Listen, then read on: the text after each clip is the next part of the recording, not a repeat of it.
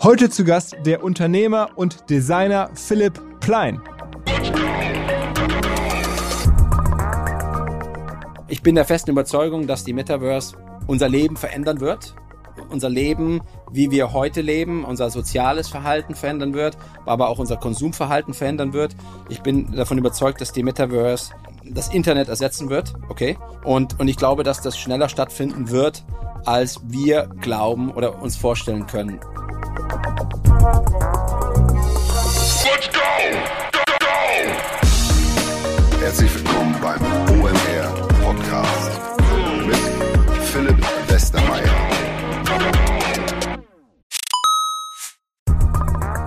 weil die Kolleginnen und Kollegen von Instaffo, also der Jobplattform für den Tech- und Sales-Bereich, von der ich hier schon häufiger berichtet habe, mittlerweile bei uns doch groß engagiert sind hier im Podcast. Ihr hört immer wieder hoffentlich von Instaffo. Deswegen habe ich die Kollegen vor kurzem mal selber persönlich kennengelernt und war wirklich sehr angetan. Sie haben mir dazu erzählt, es gibt eine neue Finanzierungsrunde in die Firma. 10 Millionen werden da investiert. Das ganze Thema wird also immer relevanter. Daher nochmal hier mit Nachdruck der Hinweis. Wer Menschen sucht im Bereich Tech und Sales, denkt an Instaffo. Die haben da scheinbar wirklich eine neue magische Soße gefunden, wo sie über ihre Plattform ein automatisiertes Matchmaking zwischen Arbeitnehmer und Arbeitgeber ermöglichen und das ist im direkten Marktvergleich dreimal effektiver, was die Quote von Bewerbung zu Einstellung angeht. Hilft natürlich auch, dass sie bereits über 100.000 passende Talentprofile auf der Plattform haben und dass man sehr, sehr schnell ins Gespräch kommt. Innerhalb von 48 Stunden bewerben sich die ersten Talente bei den Arbeitgebern oder man kann sogar als Arbeitgeber einer vorselektierten Gruppe an Talenten aktiv eine Nachricht schicken oder sie zum Chatten einladen, um sich noch schneller kennenzulernen und zu prüfen, könnte das passen. Also nicht nur ich und die Geldgeber offensichtlich glauben an Instaffo, sondern auch mittlerweile über 1800 Firmen, darunter O2, RTL, HelloFresh, MyPoster, viele, viele weitere. Instaffo ist auf OMR Reviews bestbewertet 4,8 Sterne in der Kategorie Recruiting-Plattform. Firmen, die nun Instaffo ausprobieren möchten, sehr gerne. Ihr spart außerdem 500 Euro auf die erste Besetzung, wenn ihr euch anmeldet über Instaffo mit Doppel-F, instaffo.com slash OMR.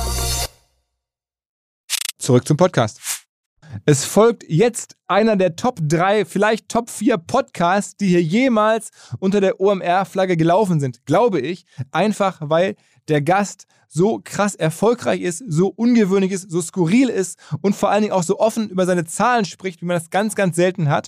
Er gehört, um es mal einzuordnen, sicherlich zu den Top-Leuten in der Generation in Deutschland zwischen 30 und 50, von dem, was sie wirtschaftlich erarbeitet haben mit eigenen Mitteln. Und wir reden da sicherlich äh, auf einem anderen Niveau nochmal als ganz, ganz viele deutsche Unicorn-Founder, die ja auch ab und zu hier zu Gast sind. Was er da hat, ist einfach 100% seine Firma und deswegen nochmal eine ganz andere Leistung und vor allen Dingen setzt sie richtig viel Cash frei. Also teilweise macht er Ergebnisse 60, 70 Millionen im Jahr, der Philipp Plein. Also es ist einfach ganz, ganz selten und er lebt auch ein wirklich krasses Leben. Unter anderem hat er mir erzählt, dass er sich ein Haus gekauft hat, vor einigen Jahren schon in LA, in Bel Air, also einem der wirklich besseren Stadtteile dort, und da alleine, um das Haus errichten zu können, einen Betonsockel baut, der 60 Millionen kostet, die er aus dem Cashflow bezahlt. Also solche Geschichten sind da drin, wie es dazu kam, wie er aus leicht, vielleicht gut bürgerlichen Verhältnissen, sein Vater war Arzt, den Weg geschafft hat in diese globale Elite der Unternehmer und Fashion Designer. Es ist einfach unglaublich, sowas hat man noch nicht gehört und vor allen Dingen, er berichtet so offen, so entspannt darüber.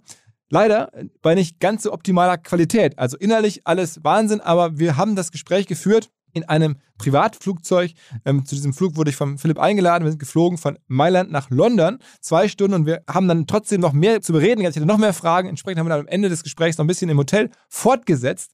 Als wir übrigens in London Farnborough, so einem kleineren Airport da, gelandet sind, stand neben uns eine Maschine und ich habe dann so ein bisschen aus dem Fenster geguckt und auf einmal dachte ich mir, krass, ey, die kennst du doch alle, die da reinlaufen. Und dann lief da gerade die Mannschaft von Chelsea in das Flugzeug nebenan rein. Aber dem Philipp Plein war es herzlich egal. Er sagte, okay, für Fußball interessiert mich eh nicht. Ähm, und nicht so, oh, krass, als Harvard, sei es Kanté. Und er so, ja, okay, whoever. Ähm, also so ist er drauf. Entsprechend sind die Geschichten, ich will gar nicht lange weiterreden, es geht gleich los. Ich möchte noch kurz zwei Hinweise in eigener Sache geben. Und zwar erstens, demnächst ist ja bekanntlich OMR Festival, nur noch wenige Tage. Dann geht's los, auch mit über 200 Masterclasses. Also da reden Leute wirklich tief 60 oder 90 Minuten lang über Themen, von denen sie wirklich Ahnung haben, wo man richtig was lernen kann. Und man kann sich dafür bewerben, wenn man ein Expo-Ticket hat. Die Bewerbungsphase läuft bis zum 8. Mai. Also schaut mal auf unserer Website nach, was für Masterclass wir da anbieten. Ich weiß, dass in einigen Masterclass sogar prominente, äh, noch weitere Experten mit reingenommen worden. Der Rainer Kallmund tauchte auf und sonst für irgendwelche verrückten Sachen. Also das Ganze gibt es unter omr.com bei den Masterclasses. Wer ein Festival-Ticket hat, der hat sogar seine Masterclasses garantiert. Bei Expo-Tickets gibt es über die Bewerbung, aber ich hoffe, ihr werdet die meisten bekommen. Und es gibt noch einen Slot, für den man sich bewerben kann, wenn man eine Firma hat, nämlich für unser traditionelles Three Companies to Watch, also die Bühne oder den Slot, bei der wir drei Firmen vorstellen, von denen wir gerade glauben, dass sie spannend sind, die man halt kennen sollte. Das Ganze machen wir gemeinsam mit Ionos, also dem größten deutschen Webhoster. Und wer also eine Firma hat, der gerne präsentieren möchte, der kann sich auch bewerben. Alle Infos dazu stehen in den Show Notes, sicherlich auch über die Website auffindbar. Einfach kurz danach googeln. Und jetzt rein ins Gespräch mit Philipp Plein, beziehungsweise ganz kurz noch ein Shoutout an seinen Manager, den Alain Mitzic, der das Ganze möglich gemacht und hat mich da hervorragend betreut und gemeint, okay, ähm, das wird ein geiler Podcast, der hatte die, die, die Idee dazu. Ich habe mich dann überwunden. Ich habe nämlich eigentlich Flugangst und fliege gar nicht so oft. Ähm, deswegen unter anderem auch. Und der Philipp Plein hat mir dann erzählt, als kleiner Funfact, er hat auch Flugangst, aber er fliegt deswegen ganz gerne privat, weil er kann nämlich den Piloten fragen, ähm, was gerade los ist, wenn irgendwas ruckelt und das gibt ihm sehr viel Sicherheit. Also, so kann er dann umgehen. Ähm, jetzt geht's rein ins Gespräch. Auf geht's! Also, Philipp, ähm, ich bin extrem neugierig. Deine Geschichte ist ja schon irgendwie one of a kind. Ähm, mittlerweile eine riesen äh, Brand, eine große Firma. Ich glaube, wenn man so die Fashion Metriken anlegen würde oder für derartige Brands ein Milliardenunternehmen, also von der Firmenbewertung, ist ja für dich egal, weil sie ist privat. Ähm, aber erzähl mal, wie das so losging. Du bist ja irgendwie eigentlich studierter äh, Anwalt oder nicht ganz studierter Anwalt. Nee, ich, ich, ich habe mein Jurastudium nicht komplett abgeschlossen. Aber also wie hat das Ganze angefangen? Ich weiß es nicht, wo soll ich ansetzen, wo soll ich anfangen? Weil ich kann natürlich ganz von Anfang beginnen. Das, dann dauert es natürlich ein bisschen länger. Ja, mach mal. Oder mach, ich, mach, mach. oh, I jump just to the important, uh, interesting part. Nee. Ähm, also ich bin, ich bin in München geboren. Ich bin in München zur Grundschule gegangen. Ich bin dann mit meinen Eltern nach Nürnberg gezogen. Mein Vater ist äh, Arzt, Mediziner. Der hat dort eine Oberarztstelle bekommen. Der ist Herzspezialist. Und ähm, von dort bin ich dann irgendwie über Umstände ins Internat gekommen. Auch nicht irgendein, sondern in Salem ist es schon so ein Superinternat. Ja, aber das war dann auch, das war auch kompliziert, weil ich habe damals ähm, zu oft in der Schule gefehlt. Äh, ich, damals, ich war damals 16 Jahre jung, habe meine erste Freundin gehabt, habe irgendwie angefangen, in so einem Club in Nürnberg zu arbeiten. Als, äh, an der Bar habe ich da mitgeholfen. Ich glaube, ich habe die Aschenbecher ausgeleert und geputzt und die Gläser abgeräumt. Und, ähm, und das war so, so die wilde Zeit äh, als Teenager. Dann bin ich nicht so auf die Schule gegangen. Da konnte mir ein Jahr lang der Lehrer kein Zeugnis ausstellen, weil ich so oft gefehlt habe. Und das war dann so der Zeitpunkt, wo meine Eltern gesagt haben, jetzt musst du ins Internat, weil sonst äh, geht alles den Bach runter. Und, und da bin ich dann nach Salem gekommen. Und da habe ich dann noch Abitur gemacht, äh, 1998. Und dann habe ich auch 1998 eigentlich schon angefangen, die Marke Philipp Plein äh, ähm, zu gründen. Ich bin da direkt ähm, vom Internat sozusagen ins Studium, also übergestiegen. Ich, hat, ich hatte Glück, ich musste nicht zum, zum Zivildienst und nicht zum, zum Bund. Ich wurde ausgemustert damals. Hatte ein bisschen gesundheitliche Probleme gehabt und deswegen wurde ich ausgemustert. Das heißt, ich konnte direkt mit dem Studium beginnen. Ja? Und ähm, ich wollte eigentlich Mediziner werden. Ich habe immer gedacht, ich will Mediziner werden, weil mein Vater ist Mediziner und weißt du, äh, die Schule bereitet dich ja auf vieles vor im Leben, aber nicht so wirklich aufs Leben selber. Also das habe ich damals so mitbekommen. Ich weiß nicht, wie das Schulsystem heute im Detail ist, aber du lernst natürlich alles Mögliche in der Schule, aber du lernst nicht viel über das Leben selber, weil ich erinnere mich, wir hatten damals einen Tag, so Orientierungstag, da sind wir nach Konstanz von Salem ähm, an die Uni ja, und haben uns dort so an der Uni so ein bisschen orientieren können, was gibt's denn da, was kann man denn da machen. Aber ich glaube, normalerweise so als junger Mann oder als junger Heranwachsender, Teenager, Erwachsener, kennt man ja nur das, was man so um sich rum sieht. Also ich kannte natürlich meinen Vater, mein Vater ist Arzt, ist jeden Tag ins Krankenhaus gegangen zum Arbeiten und deswegen dachte ich auch, ich werde jetzt Arzt, ja. Aber ich weiß ja nicht, wie es ist, Architekt zu sein, wenn du keinen Architekten in der Familie hast oder keinen im Freundeskreis oder vielleicht Pilot oder sowas. Also es ist schon sehr, sehr wichtig. Man kommt irgendwann an einen Punkt in seinem Leben, wo man entscheiden muss, was mache ich aus meinem Leben? Und, und das ist etwas eigentlich, äh, was das ganze Leben später beeinflussen wird. Ja? Und man wird nie so wirklich darauf vorbereitet. Und auch die Eltern bereiten eigentlich wenig darauf vor, äh, muss ich dazu sagen. Also bei mir war das zumindest so. Und, und ähm, weil ansonsten ist ja dein Leben so geebnet, ne? Grundschule, Schule oder Realschule oder Hauptschule, wo auch immer du gehst, Gymnasium. Und dann irgendwann musst du selber die erste Entscheidung treffen, werde ich Pilot, Architekt, Designer, Rockstar. Also oder, du hast dann die Anwalt entschieden. Du hast ja Anwalt. Ja, ich habe dann gesagt, okay, ich werde Anwalt. Äh, ich wollte eigentlich Jura studieren. Äh, nee, ich wollte eigentlich Business studieren, also, also Wirtschaft studieren, aber es hat jeder gemacht. Jeder hat ja BWL studiert, irgendwie ohne einen Plan. Und dann habe ich gesagt, okay, mache ich lieber, mache ich lieber, Ju- lieber Jura, weil ich habe ich hab damals so, ich war so ein FAZ-Leser, äh, damals aus dem Internat bin ich so FAZ-Leser geworden. Und, und äh, ich habe immer geguckt, die meisten Vorstände in deutschen Unternehmen sind Anwälte und nicht, und nicht BWLer. Und deswegen, das waren alles Juristen. Und ich gesagt, okay, ich studiere Jura. Und dann ähm, habe ich angefangen, Jura zu studieren für drei Jahre. Und nebenbei habe ich angefangen, äh, mich selbstständig zu machen. Da war ein Artikel in der FAZ ähm, über die, ähm, die Pet-Industrie, also die, die, die Haustierindustrie. Ja? Und es war 1998 und ich glaube, da war so eine Krise damals, ich muss mal nachschauen, ich glaube, da gab es eine Asienkrise oder Japan-Krise oder sowas. Ja? Und, und in dem Artikel ging es über Krisen und, und darüber, dass eigentlich die Pet-Supply-Industrie absolut krisensicher ist. Ja? Also es spielt keine Rolle, ob der DAX nach oben oder nach unten geht.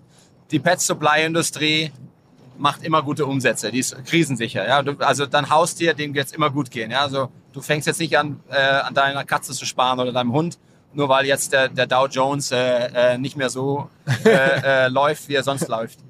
Und ähm, ich fand es interessant. Und, und, und äh, gleichzeitig hatten wir Haustiere. Wir hatten, wir hatten einen, Hund aus dem Tierheim, der ist irgendwie schwanger geworden. Das war, das war die Sophia und die hat acht Babys bekommen. Und wir haben äh, drei behalten, drei Babys behalten und, und fünf haben wir hergegeben, weil wir konnten ja nicht acht Hunde zu Hause halten. Und äh, die sind rangewachsen relativ schnell. Meine Mutter hat äh, versucht, irgendwas zu finden, wo die, wo die dann äh, so Hundebetten, wollte die kaufen. Ne? Und, und da gab es damals nicht viele Markt. Da gab es eigentlich nur diese Körbe, diese klassischen Körbe und diese Kissen. Und da gab, damals hat Louis Vuitton angefangen mit dieser Hundetasche. Da gab es diese Luxury Hunde Dog äh, äh, Dog, äh, Tragetasche? Bag, ja, Ja, Dog Bag, ja. diese Tragetasche, ähm, die wir alle bei, von Paris Hilton kennen. Ja? Ja. Und, äh, und Gucci hat auch Hundebetten gemacht und, und äh, Burberry hatte diese Kissen, diese Burberry-Kissen für Hunde. Und so hatte diese Kissen gekauft und die haben die in einem Tag wirklich kaputt gebissen. Und mein Vater kam nach Hause von der Arbeit und wir saßen am Abendessen am Tisch und meine Mutter hat sich halt beschwert, dass diese Kissen nach einem Tag kaputt gingen, weil die waren extrem teuer. Ne? Also Burberry Luxury Hundekissen und diese ganzen Styropor- Styroporbälle sind da überall im Haus rumge, in der Küche rumge, rumgekugelt. Die haben die alle mit den, die haben Zähne bekommen, die haben die kaputt gebissen und, und die waren sofort destroyed. Und dann habe ich irgendwie gedacht, okay, Haushaltsindustrie, Milliardenindustrie, da gab's ja Fressnapf, ich weiß nicht, den kennst du ja auch noch, Ja, den ja, äh, ja. Fressnapf, großes Unternehmen, deutscher Unternehmer. Ja, Thorsten Töller. Äh, genau, Ja. der hat ja damals angefangen mit Fressnapf, super expandiert, äh, war auch überall in der Presse. Und er sagt, da muss es doch was geben. Und dann habe ich gedacht, okay, ich design ein Hundebett. Und äh, ich, ich fand Bauhaus ganz gut, also, also ähm, äh, Bauhausdesign. Und da gab's ja diese Le Corbusier-Sofas. Und ähm, ich dachte, sowas müsste es auch für Hunde geben. Und sowas gab's einfach damals nicht. So ein Edelstahl äh, ja, äh, mit, mit Kissen. Und, ähm, und ich fand, das ist eine super Idee. Und ich dachte, das ist der Hammer. Also ich meine, jeder, der ein großes Haus hat, hat auch meistens einen Hund. Und wer ein großes Haus hat, hat auch Geld. Und wenn du ähm, einen Hund hast, dann lebt er in der Familie integriert und meistens liegt er auf dem Sofa. Ja? Und so ein Sofa kostet auch mittlerweile ein paar tausend Euro. Also warum soll dann der Besitzer nicht auch ein, 2.000 Euro für ein Hundebett ausgeben? Und ich habe mir halt ausgerechnet, wenn ich 1000 Betten verkaufe, dann habe ich Millionen Euro verdient. Ja? Und ähm, das war damals genau zu der Umstellung von Euro, also von D-Mark zu Euro. Das war damals genau dieser Zeitraum. Also habe ich das Hundebett designt, habe das damals äh, mir schützen lassen. Also ich habe selber geschützt. Ich war ja angehender Jurist, also ich habe dann so ein äh, äh, Patent äh, beantragt und ähm, habe die Marke Philipp Lein registrieren lassen äh, als Hundebetten, als Hundebettenmarke. Und äh, ja, da gibt's auch die Urkunde 1998 wurde die Marke Philipp Lein eben von mir registriert. Und äh, ja, dann habe ich gedacht, ich habe eine super Idee und ich verdiene jetzt Millionen. Und dann habe ich keine Betten verkauft das erste Jahr. Und da war ich ziemlich deprimiert, weil ich wusste nicht, wie ich die vermarkten soll. Ja, ich hatte also diese tolle Idee, unsere Hunde haben es geliebt, alle fanden es toll, aber ich habe nichts verkauft. Und dann habe ich äh, lange überlegt, was mache ich jetzt, wie geht es? Dann habe ich diese ganzen Pet Supply Stores angeschrieben, wie Fressnapf und so. Aber die wollten es alle nicht kaufen, es war zu teuer für die, weil die verkaufen, weißt du, so Hundefutter, Katzenfutter, äh, so Plastikbällchen, so drei, vier Euro Toys, ja.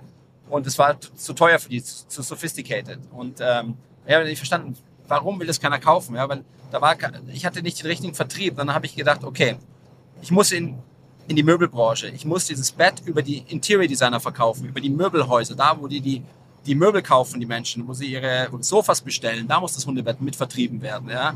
Und dann bin ich auf die Ambiente gegangen. Da gab es in Frankfurt damals, ich weiß nicht, ob es immer noch gibt, das war die größte Konsumgütermesse der Welt damals, Ambiente und Tendenz.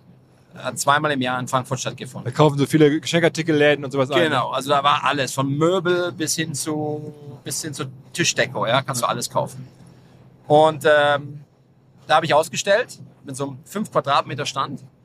Und äh, da habe ich dann mein erstes Bett verkauft. Und es hat dann funktioniert. Da kamen dann die ersten Kunden, Wiederverkäufer, die das gekauft haben.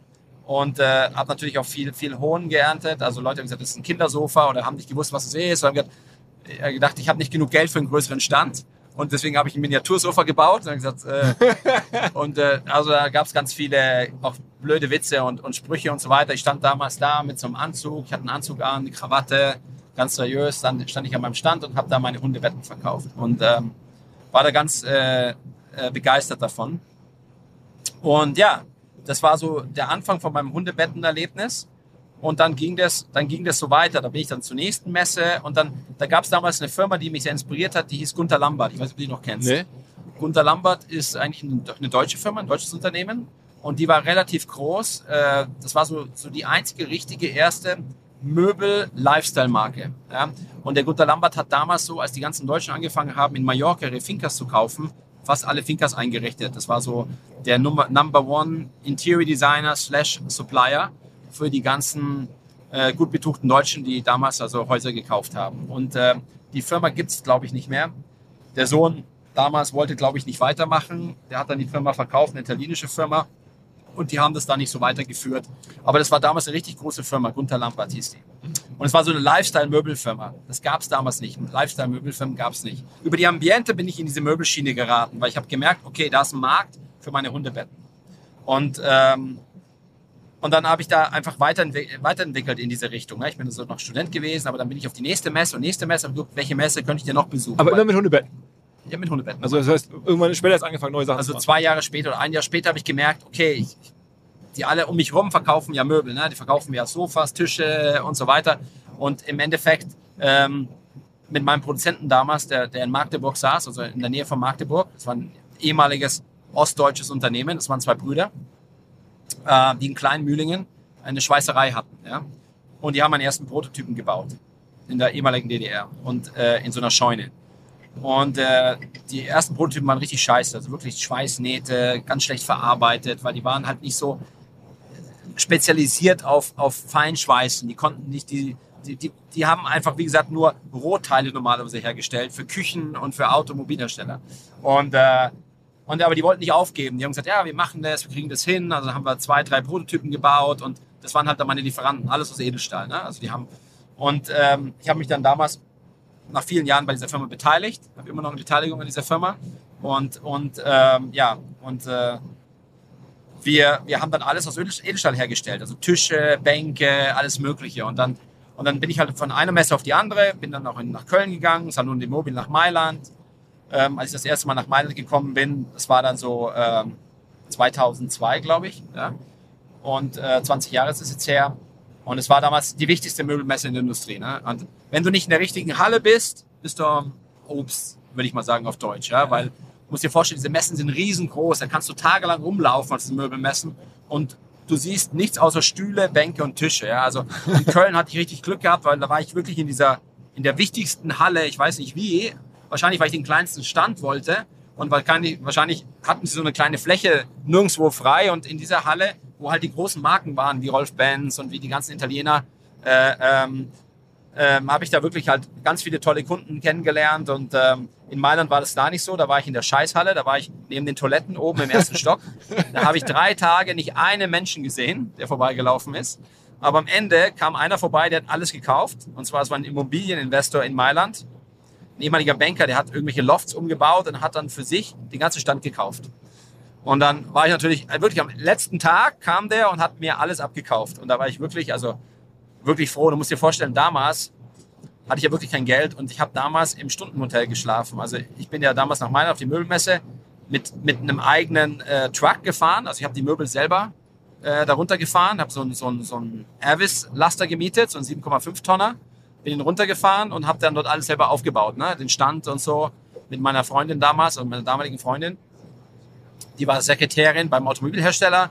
Die hat damals fürs Essen bezahlt und äh, und ich weiß nicht, warum sie es mitgemacht hat, aber wir haben damals in einem Motel übernachtet an der Autobahn, wo wir tagsüber ausziehen mussten, weil sie es tagsüber vermietet haben äh, Oh, an, an Damen. An Damen, okay, ja, okay. und, und abends sind wir, und das ist, kein, das ist kein Bullshit, das ist wirklich eine wahre Geschichte, und abends sind wir immer wieder ins Zimmer eingezogen, ja. Und, und äh, aber so musst du dir vorstellen, das war wirklich, war, das Geld war knapp, ne? Also, und, und ähm, du kannst dir vorstellen, wie froh ich war, dass am Ende einer kam, der am Ende den ganzen Stand abgekauft hat. Der hat wirklich alles gekauft. Alles, was am Was, Stand was war ein Umsatz war das dann? Was, wovon das reden wir waren da? nur 30.000 Euro. Okay, okay, ja, okay. Das war eine richtig, also es war richtig viel Geld. Ja. Und ich glaube, der Stand war 10.000 Euro und der LKW war 5.000 Euro und das Hotel war zwei oder z- nicht mal 1.000. Also war alles teuer in Mailand. Du musst dir vorstellen, dass während Möbelmesse, also hast du verrückte Preise. Ja. Aber das heißt, irgendwie bei dir ging es los über Messen. Ne? Du hast Ja, ja. Ich, bin, ich bin von einer Messe auf die andere Messe gegangen. Und dann ist es auch, zumindest kann man das nachlesen, so gewesen, dass ähm, auf einer Messe du eigentlich ein ähm, Möbelstück zeigen wolltest, einen Kleiderständer, Ja. und hast dann da, um den ein bisschen besser so in Szene zu setzen, hast Ja, du dann da da- Klamotten dran gehängt. Genau, also gab es die folgende Geschichte. Äh, und zwar ist es so, dass auf Messen triffst du zwei verschiedene Arten von Menschen. Die Menschen, die was kaufen wollen und die Menschen, die dir was verkaufen wollen. Also da gibt es auch die Menschen, die hinkommen, um dir was Vertreter und was auch immer, ne? Und die Kontakt suchen. Und äh, auf einer Messe kam einer zu mir. Es war ein Asiate, es war ein Koreaner. Der hieß Johnny. Und der kam zu mir und hat mich gefragt, äh, ob ich nicht Interesse hätte an Swarovski Home Components. Swarovski hat jetzt eine Home Components Division und er sei der Vertreter für diese Home Components Division. Er hat gesagt, nee, kein Interesse und habe ihn weggeschickt, ja. Und habe ihm aber wahrscheinlich meine Visitenkarte gegeben da auf der Messe, ja. Und ich glaube, der hat danach gefragt. Und ein paar Monate später klingelt es bei mir in der Tür. Ich habe damals also schon in München wieder gewohnt. Also ich war damals ja schon kleiner Unternehmer und habe schon ein bisschen Umsatz gemacht und bin deswegen dann auch, sobald es ging, dann nach München gezogen. Der kam dann zu mir, äh, hat geklingelt und hat gesagt, ja, ich bin der Johnny, wir haben uns auf der Messe kennengelernt und ich wollte jetzt mal hier aus meinem Koffer, so, so so ein Vertreter halt, ne, die Swarovski-Komponenten zeigen. und ich habe mir damals schon so observiert, aber wie gesagt, jetzt habe ich ihn, stand er bei mir vor der Tür und habe ich ihn reingelassen und habe mir die Swarovski-Dinger gezeigt. Und ich habe gesagt, ich weiß nicht, ich bin kein Bling, ich bin jetzt nicht so der Bling-Typ, ja. Und ich war ja, schon mal, ich mache Bauhausmöbel, ja. Kannst ja gucken. Edelstahl, ganz geradlinige Möbel, komplett anders, was Philipp Plein heute darstellt, ja. Also ich bin ja Maximalist heute, ich bin ja King of Bling und alles andere, Paillettenpope oder wie auch immer du ihn nennen willst. Aber, aber damals war das komplett the opposite, ja. Und, und auf jeden Fall hat er mir diese Komponenten gezeigt und danach habe ich ihn dann wieder rausgeschmissen. Und dann äh, äh, war es so, dass, dass wir auf eine Messe gegangen sind. Äh, ich will die ganze Geschichte erzählen, dass du es komplett erzäh- äh, verstehst. Ähm, nach Paris. Äh, Maison Objet hieß die. Das ist eine ganz wichtige Messe mittlerweile. Damals war die ganz am Anfang. Und äh, da haben wir ausgestellt, war sehr teuer. Und äh, zwar aber keine reine Möbelmesse, es war so ein bisschen mehr wie ambiente Tendenz. Da gab es mehr so Decoration Elements auch. Also äh, Kissen, Decken, äh, Bilderrahmen, alles Mögliche. Tisch, Tischdekoration, Blumenvasen, aber nicht nur reine Möbel, weil auf der Möbelmesse gab es nur Möbel. Und äh, die Messe war richtig teuer, aber es war gutes Publikum da, tolle Kunden, internationales, internationales Publikum, aber überwiegend Accessoires. Und ich gesagt, ich brauche irgendwas, also zusätzlich zu meinen Möbeln, weil ich habe ja nur diese großen Sofas gehabt, großen Tische und Bänke. Und ich gesagt, okay, ich brauche Decorations. Also ich muss auf die Sofas Kissen drauflegen, Decken und das kann ich alles mitverkaufen, weil das ist das, was die Nachbarn alle verkauft haben. So klein Accessoires. Und dann ist mir dieser Typ eingefallen, der Johnny. Und ich gesagt, ich mache jetzt Kisten mit Swarovski. Okay, das gab es damals nicht. Also ich habe mir da, weil der hat mir ja gezeigt, wie man Swarovski-Steine auf Kissen drauf macht oder auf Leder und so weiter. Und äh, äh, dann habe ich den angerufen und gesagt, pass auf, ich will jetzt Kisten machen mit Swarovski. und dann hat er mir da geholfen, hat er gesagt, okay, kein Problem, ich kenne die Firma, die kann das applizieren und so weiter. Und dann habe ich Kisten mit Swarovskis gemacht. Und da gab es dann äh, ein Kissen mit einem Skull, also mit einem Totenkopf. Und dann gab es äh, Kisten mit den Schriftzügen Glamour, Sexy, Famous und was auch immer, ich weiß es nicht mehr. Und also wir hatten verschiedene Kisten. Und die Kisten haben sich super verkauft, also wirklich super. Das gab damals keine Swarovski-Kisten, das waren Deko-Kisten. Ja. Und, und darüber hinaus habe ich dann auch angeboten, zu personalisieren. Also wenn du jetzt ein Kissen gekauft hast, kann ich deinen Namen und den Namen von deiner Frau, Freundin, Kindern draufschreiben und so weiter. Ja? Also das war ein super, mega, die, die Möbelbranche fand das toll. Ja? Das, das war eine Innovation, das gab es nicht. Eins, eine Saison später gab es die überall. Also auch unsere Freunde aus Hamburg, Otto, jeder hat die kopiert. Also die gab es überall. Ne? Du kennst es ja so. Also siehst du irgendwo einen Trend und dann zwei, drei Saisons später sind sie überall ver äh, verfügbar. Und ähm, so kam ich zu den Swarovskis, okay? Und ähm, ich habe dann tatsächlich ähm, einen Kleiderständer designt, super minimalistisch, eigentlich nur in Edelstahl äh, äh, U, also wirklich super mega äh, äh, Reduziert, ne? äh, reduziert aufs, aufs Maximum und, und die Möbelleute haben immer normalerweise weiße Hemden hingehängt, schwarze Sakkos oder sowas. Und meine Schwester, die war damals so 13 Jahre jung und die hatte so eine Vintage-Militärjacke an, also eine deutsche Army-Jacke. Die war damals Trend, also mit der deutschen Flagge hier. Weiß nicht, ob du es noch kennst. Waren Ja, klar, klar, Vintage-Militärjacken, ne? die Custom Secondhand gekauft. Und ich fand die ziemlich cool. Und dann habe ich gesagt, okay, ich, ich nehme jetzt diese Jacken, weil die kosten, bei Kilo kannst du die kaufen. Ne? Die kaufst du bei Kilo. Ja? Du kaufst ein Kilo für Im Secondhand-Laden. 10, 10 Dollar oder so, 10 Euro oder sowas. Ja, Secondhand-Laden. Ist Secondhand-Laden, okay. Ja. Genau. Und dann habe ich halt diese Kilojacken gekauft für 10 Euro und habe da die Swarovski-Steine drauf gemacht. Weil alles, was glitzert, natürlich immer äh, die Leute anzieht. Ne? Und, und habe dann diese Swarovski-Steine drauf gemacht und unter anderem auch den Totenkopf, weil der war ja Bestseller von meinem Kissen. Und das war dann eine Jacke, wir sind dann nach, äh, das, wir haben äh, in äh, Köln ausgestellt. Auf der IMM. Und äh, ich erinnere mich, da kamen so viele Menschen am ersten Tag schon. Eine Messe ist sieben Tage, eine Möbelmesse, ja, ziemlich lange. Und äh, am ersten Tag kamen die Menschen, haben nach dieser Jacke gefragt, ob man die kaufen kann. Und es kamen junge Menschen, alte Menschen, äh, heterosexuell, homosexuell, es war alles dabei, also alle Altersgruppen. Es war wirklich interessant, so für mich zu sehen, die Reaktion auf die Jacke, ja. Weil ich stand ja da und weißt du, von der Messe bist du immer so super aufgeregt, weil du willst wissen, wer kommt zu deinem Stand, was wollen die Leute, was wollen sie wissen, was interessiert sie, welches Möbelstück. Du bist ja da und du weißt ja nie, das ist so wie, also was verkaufe ich jetzt, ja? Verkaufe ich heute was oder nicht? Und äh, die haben alle nach dieser Jacke gefragt, aber nicht nach den Möbeln, ja? Und Aber eigentlich war Und- die Jacke dazu geda- gedacht, das Möbelstück aufzuwerten. ja, als- genau, als die war, die war überhaupt nicht zum Verkauf gedacht. Die war auch nicht zum Verkauf. Also die war auch nicht zum, gab es keinen Preis, gab es gar nichts. Ja? Und ähm, aber nach einem Tag habe ich mir dann gedacht, okay, ich meine, ich bin ja hier, um was zu verkaufen. Ob ich jetzt Kissen verkaufen oder Jacken, spielt keine Rolle, ja. Aber waren da so viele Fashion-Leute, dass die überhaupt Äh, irgendwie... nee, da, da, das waren Privatleute, die wollten die für sich kaufen. Ja? Und ähm, da war eine Fashion-Boutique-Besitzerin da, die war auch eine, ich würde sagen, war meine erste Kundin und die kennt man wahrscheinlich sogar, ihren Mann. Das war die Ehefrau von Howard Carpendale. Ja?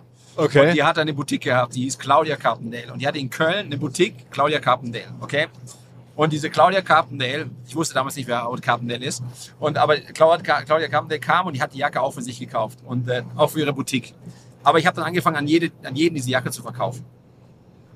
Und, und wirklich jeder wollte, es war verrückt, diese Jacke war wie ein Magnet. Also da war der Markus Swarovski, also der, der, der, der wollte die Jacke haben. Ja, der hat es gesehen vom Johnny, von dem Typen vom Korea, dass ich diese jetzt aus so Jacken drauf gemacht habe. Hat der Johnny angerufen, der Markus will die Jacke haben, er und seine Frau. Okay. Dann hat er die angehabt, dann hat die bunte die in der, in der Jacke abgelichtet. Damals war Print noch wichtig, ja, da gab es ja kein Social Media. Ja. Und, und das war halt wirklich lustig. Und ähm, das war auch die Zeit, die gleiche Zeit, wo ich angefangen habe, äh, Ledertaschen zu machen. Ja? Also ich hatte damals Lederreste übrig und habe auch aus diesen Lederresten Taschen hergestellt. Wie groß war denn die Firma damals schon? Äh, so vier, fünf, drei, vier Millionen Umsatz. Okay, das ist schon gar nicht, äh, gar nicht so klar. Ich war, ich war ja, und ich war super profitabel, weil ich ein Ein-Mann-Unternehmen musste überlegen. Ich war ja, ich hatte keine Angestellten, also keine Festangestellten. Ähm, ich hatte ja diese Beteiligung an der Firma, okay, das war ja nur eine Privatbeteiligung, die äh, geschweißt hat und gepolstert hat. Und ähm, ich habe alles selber gemacht. Also ich bin auf die Messen gegangen, habe auf den Messen mit normalerweise mit Kommilitonen gearbeitet. Das waren alles Studenten, die mit mir zur Schule gegangen sind, die halt einen Aushilfsjob gesucht haben. Die haben eine Woche als Söldner auf der Messe mitgearbeitet. Okay, ich habe den Hotel bezahlt, Essen und die haben halt, weiß ich, 50 Euro am Tag bekommen, um mitzuverkaufen. Das waren also Freunde von mir. Und nach der Messe bin ich dann also nach Hause, äh, habe dann meine Auftragsbestätigung geschrieben am Computer ja, mit Word, habe die rausgeschickt mit dem Fax, habe dann die Bestellung abgegeben bei mir in der Firma, habe das produziert. Die, in, der in der Möbelindustrie kriegst du Anzahlungen, also normalerweise zahlen die Leute 30 Prozent an, also nur mit Anzahlung gearbeitet, habe damit natürlich alles finanziert im Vorfeld und dann äh, Restzahlungen vor Lieferung. Ja? habe mit DAXA gearbeitet, die haben das dann abgeholt, wir haben es auf Paletten verpackt, abgeholt, geliefert. Und ähm, ja, und das war also ein One-Man-Show, ja. Und äh, das war natürlich profitabel für mich, hatte keine anderen Kosten. Ähm, Warst du noch eingeschrieben als Student oder warst du da schon quasi, Studium war da schon vorbei? ich, ich habe dann äh, mit 22 habe ich, also ich war 19, ich habe drei Jahre studiert, 22 Jahre aufgehört zu studieren und äh, bin dann nach München gezogen. Also ist dann, ich war ja noch in Nürnberg, bin nach München gezogen, habe dann nur Möbel gemacht. Das heißt, da warst du dann schon aber Vollzeit. Da war ich Vollzeit. Meine Eltern haben gesagt, okay, das wird wahrscheinlich sowieso den Bach runtergehen und ähm, es war ja das Hundebett am Anfang und äh, wenn das dann nicht funktioniert, kommt er wieder zurück zum Studieren, weil mit 23 kannst du ja immer noch wieder zurück ins Studium gehen und äh, kannst ja nochmal von vorne anfangen. Und wie alt warst du, als dann diese, diese Hemden mit den äh, Swarovski-Steinen kamen? Hm, 24. Also auch noch ganz früh, okay. Ja, okay. ja, das kam dann. Und wir hatten ja auch die Taschen. Und da gab es da gab's einen jungen Mann ähm, von LVMH, der hieß Thomas Baum. Und der war in München B2B-Manager für Moët Chandon. Und der hat mich damals gefragt, weil er hat gewusst, dass ich Möbel mache, äh, ob ich nicht Interesse habe, eine Möbel-Lounge zu sponsern, weil die hatten auf der CPD in Düsseldorf damals einen äh, Champagnerstand. Und äh, die haben das VIP-Lounge genannt für die, für die VIP-Kunden der CPD. CPD war die Modemesse in Deutschland. Früher war das Düsseldorf, nicht Berlin. Also Düsseldorf war die Modehauptstadt in Deutschland. Ja. Da hatten alle großen Marken ihren Showroom von Hugo Boss, Tom Taylor, Jill Sander, alle waren in Düsseldorf. Ja. Und äh, die CPD war die Hauptmesse überhaupt, die größte Messe dort. Und äh, der hat mich gefragt, ob ich das sponsern will. Und ich habe gesagt, eigentlich nicht, weil ich arbeite nicht umsonst. Ich habe jetzt kein Geld so, also um jetzt Möbel zu sponsern. Und ich war mir auch nicht sicher, ob jemand Möbel kaufen wird. Äh, auf einer Fashionmesse. Auf einer Fashionmesse. Ne? Aber ich habe damals die Taschen gehabt. Und ich habe ihn dann gefragt, kann ich meine Taschen ausstellen? Ähm, und dann hat er gesagt, ja, kein Problem. Und dann habe ich so einen Stand da gebaut. Und es war ganz okay, weil ich hatte ja die Möbelmesse und es war dann in Düsseldorf. Es war zwei Wochen später. Und dann habe ich das von Köln nach Düsseldorf gebracht, habe das aufgebaut. Und ähm, dann kamen dann die ersten Kunden dahin. Die haben damals Champagner, äh, den neuen Champagner äh, von Moet präsentiert, der hieß Nectar. Das sind die sehr Champagner. Und, der, und, und äh, ja, wie gesagt, auf jeden Fall, die ersten Leute, die kamen, dachten dann, Philipp Lein und Moet Chandon gehören irgendwie zusammen. Die haben gedacht, weil irgendwie, wir haben uns ja so ganz groß präsentiert und ich habe mein Logo ganz groß dahin gemacht und die dachten, das ist Part vom LVMH, ja. Und, äh, und, und ich habe dann wirklich Taschen verkauft. Ich habe dort äh, in drei Tagen, das waren drei Tage die Messe, 100.000 Euro Orders reingeholt für Taschen. 100.000, es war super groß, also war für mich super, ja. Also so viel mache ich mit Möbeln in der Woche, ja, wenn überhaupt, ja. Und ähm, da war ein Kunde da, das war ein, ein Unternehmer aus Düsseldorf. Den kennt man vielleicht auch in Deutschland. Ähm, der hieß äh, Prange. Und da kam eine hübsche blonde Dame erst zu meinem Stand und, und äh, die hat gesagt, ich, ich mag die Taschen mit dem PP. Weil mein Mann heißt Paul Prange, PP. Und dann hat die äh, für ihren Mann so eine Tasche gekauft, so eine, so eine Croco Philipp Line äh, Sportbag, so ein Weekender. Und am nächsten Tag kam die mit ihrem Mann. Und dann hat der Mann gesagt, äh, meine Familie oder wir haben Schuhhäuser. Wir haben so in Düsseldorf auf der Köhe Schuhhäuser. Wir haben überall, wir haben, glaube 100 Schuhhäuser in Europa, ja. Und wir wollen ein paar Schuhhäuser renovieren und deine Möbel sind cool und äh, kannst du bei uns ein paar Möbelhäuser, äh, paar Schuhhäuser umbauen. Und dann haben die bei mir für ein paar hunderttausend Euro damals, war ganz viel, ne? also für mich, oder 200.000 Euro, äh, drei, vier Schuhhäuser, neue Möbel bestellt. Ne? Also es war super, ich war super begeistert. Ne? Also ich hätte nie gedacht, dass es so gut läuft mit dieser Champagner Cor- Corporation. Ja? Und, ähm, und äh, ja, also so, so hat es also angefangen mit den Taschen, parallel war das mit den Jacken. Das lief also wirklich gut für mich damals. Also Aber auch viele Glücksfälle, muss man sagen. Ja, Also- viele Glücksfälle. Und, und dann, und dann, also mit der Jacke, das war ja so ein Erfolg, dass ich gesagt habe, okay, ich muss jetzt ganz schnell die Jacken in den Markt drücken. Ne? Also ich muss irgendwie vertreiben. Ne? Ich hatte ja keine Ahnung vom Mode, null Ahnung. Ja?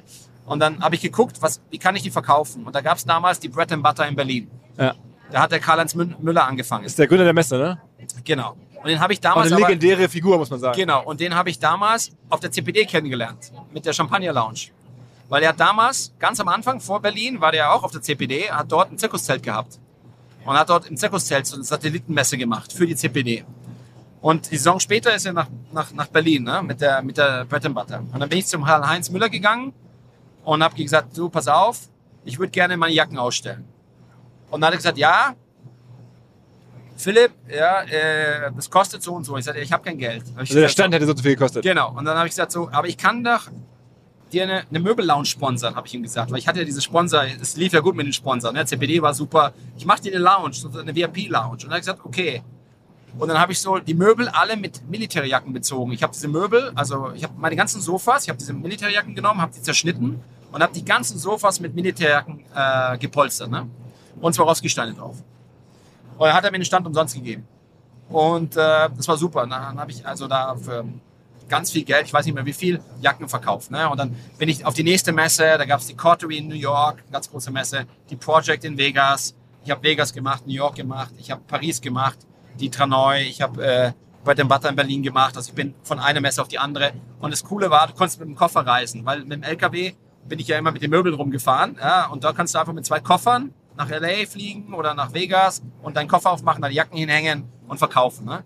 Und es hat gut funktioniert. Und äh, da habe ich relativ viel Umsatz gemacht. Im ersten Jahr eine Million Euro mit den Jacken, mit Riesenmarge. Weißt du, die Jacken waren ja Vintage-Military-Jacken, Kilopreis, I don't know, 10 Euro, äh, für 400 Euro verkauft, 300 Euro verkauft so eine Jacke äh, mit Swarovski-Steinen drauf. Also die Swarovski-Steine waren schon teuer, ne? aber und das Problem war, ich habe die alle dann selber, also ich habe die Jacken gekauft bei Kilo, habe die dann mit meinem, ich hatte so einen Land Rover Defender, weißt du, so das langsamste Auto der Welt.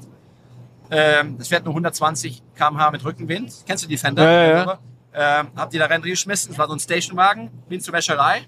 Die haben die gewaschen, also gekocht, weil die waren ja alle vom Hans und Franz und so. Also waren ja Vintage. Die haben dann dementsprechend, dementsprechend gerochen. Und die waren alle unterschiedliche Größen. Es gab keine S&M mehr, weil die werden ja alle bei der Bundeswehr angepasst. Also der Hans hat kürzere Arme, der Franz hat längere Arme. Stand auch der Name drauf. Ne? Und ähm, also es gab keine Größen. Deswegen gab es auch immer Probleme mit den Größen. Ich hab, konnte keine Größen liefern.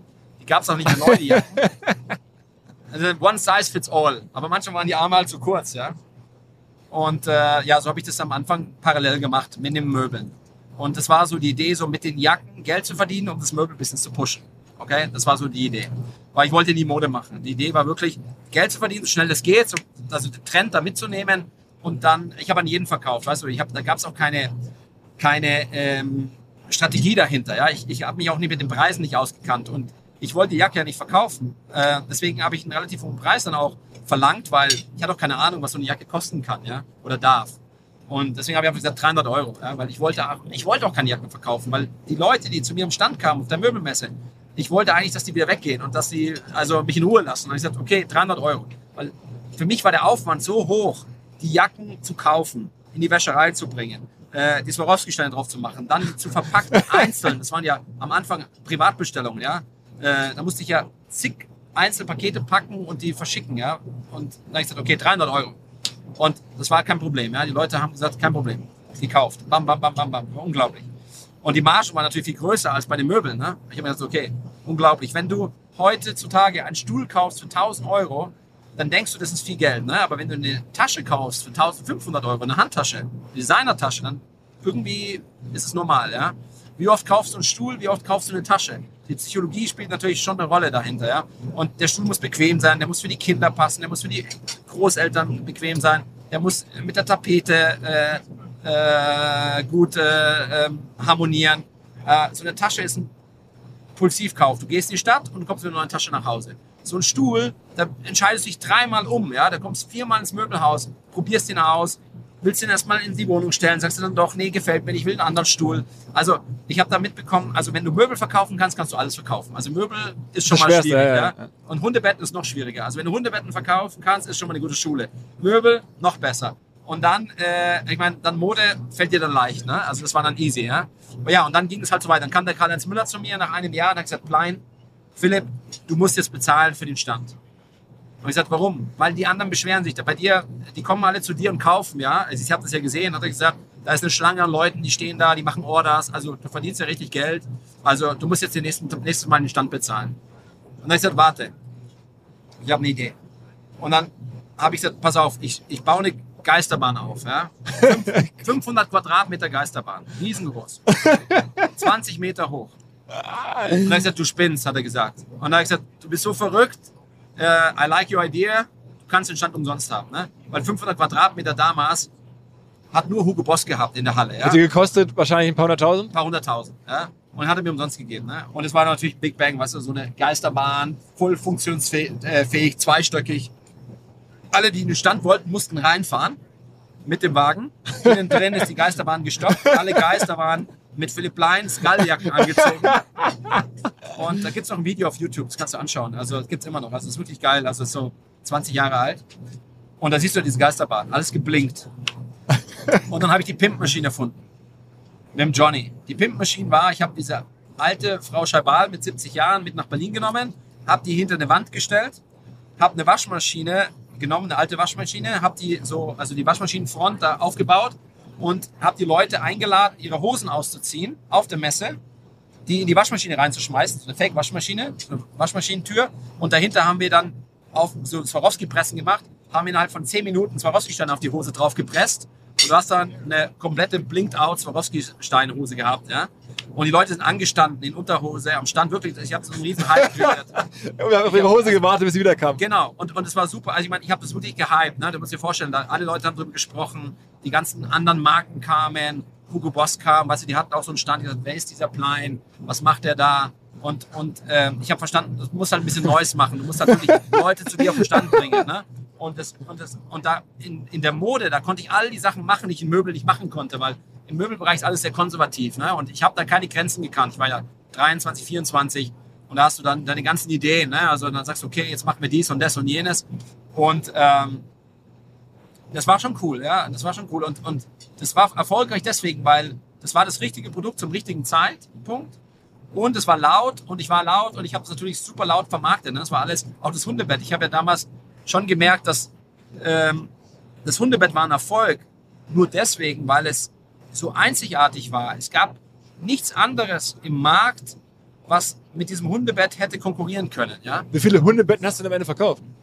Am Ende vielleicht 2000 oder sowas. Ja? Also ich habe da wirklich äh, äh, damit angefangen, mein Unternehmen zu finanzieren oder mein, mein Business zu finanzieren. Und, das, und ich habe dann auch Hundebetten, äh, Hundeleinen verkauft. Ja? Ich habe Hundeleinen dann hergestellt. Also ich war ja Unternehmer. Ich wollte ja, egal was, ich wollte verkaufen. Ja? Du, hätt, du hättest mir alles geben können. Ich habe Swarovski-Kisten verkauft, super verkauft. Ich habe Hundebetten verkauft, ich habe äh, Möbel verkauft, dann habe ich angefangen, Jacken zu verkaufen, dann T-Shirts, also egal was, ich wollte verkaufen. Ja? Ich wollte einfach Umsatz generieren. Und immer übermessen, immer übermessen. Immer übermessen. Zwar wie so ein Gypsy, ja? eine Messe nach der anderen. Ich bin da Was hat die, am Ende haben Händler von dir gekauft, nie, nie Endkunden. Das waren immer Händler, die das gekauft haben. 90% Händler. Also war mal einer dabei, der die Jacke für sich selber gekauft hat. Ja, ne? ja. Aber 90% Händler, ja. Und ähm, am Ende der Messe habe ich dann immer meinen Messestand verkauft. Ich habe das ja in Mailand gelernt, ja. Da kam der Italiener, bumm, 30.000 Euro, ja. Am Ende der Messe ich, war ich immer derjenige, der den Messestand verkauft hat. Ich, Leute, zu den Nachbarn, wenn ihr einen Möbel, wenn ihr einen Tisch wollt, könnt ihr abholen. Heute Und die um 6 Uhr. Geisterbahn hast du ja noch verkauft? Ja. Die Geisterbahn?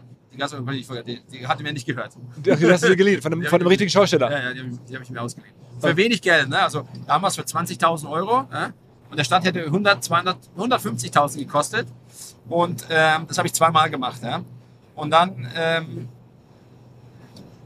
habe ich irgendwann gemerkt, dass das wirklich ein richtiges Business wird. Ich kann mich erinnern, Bread and Butter ist umgezogen nach Barcelona. Und ich war ein Bread Butter Fan.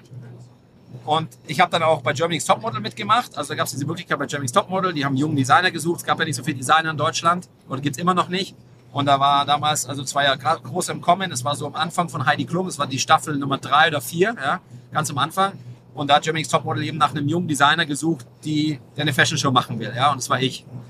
Und dann äh, hatten wir diese Germany's Topmodel Fashion Show in, in, in äh, Barcelona.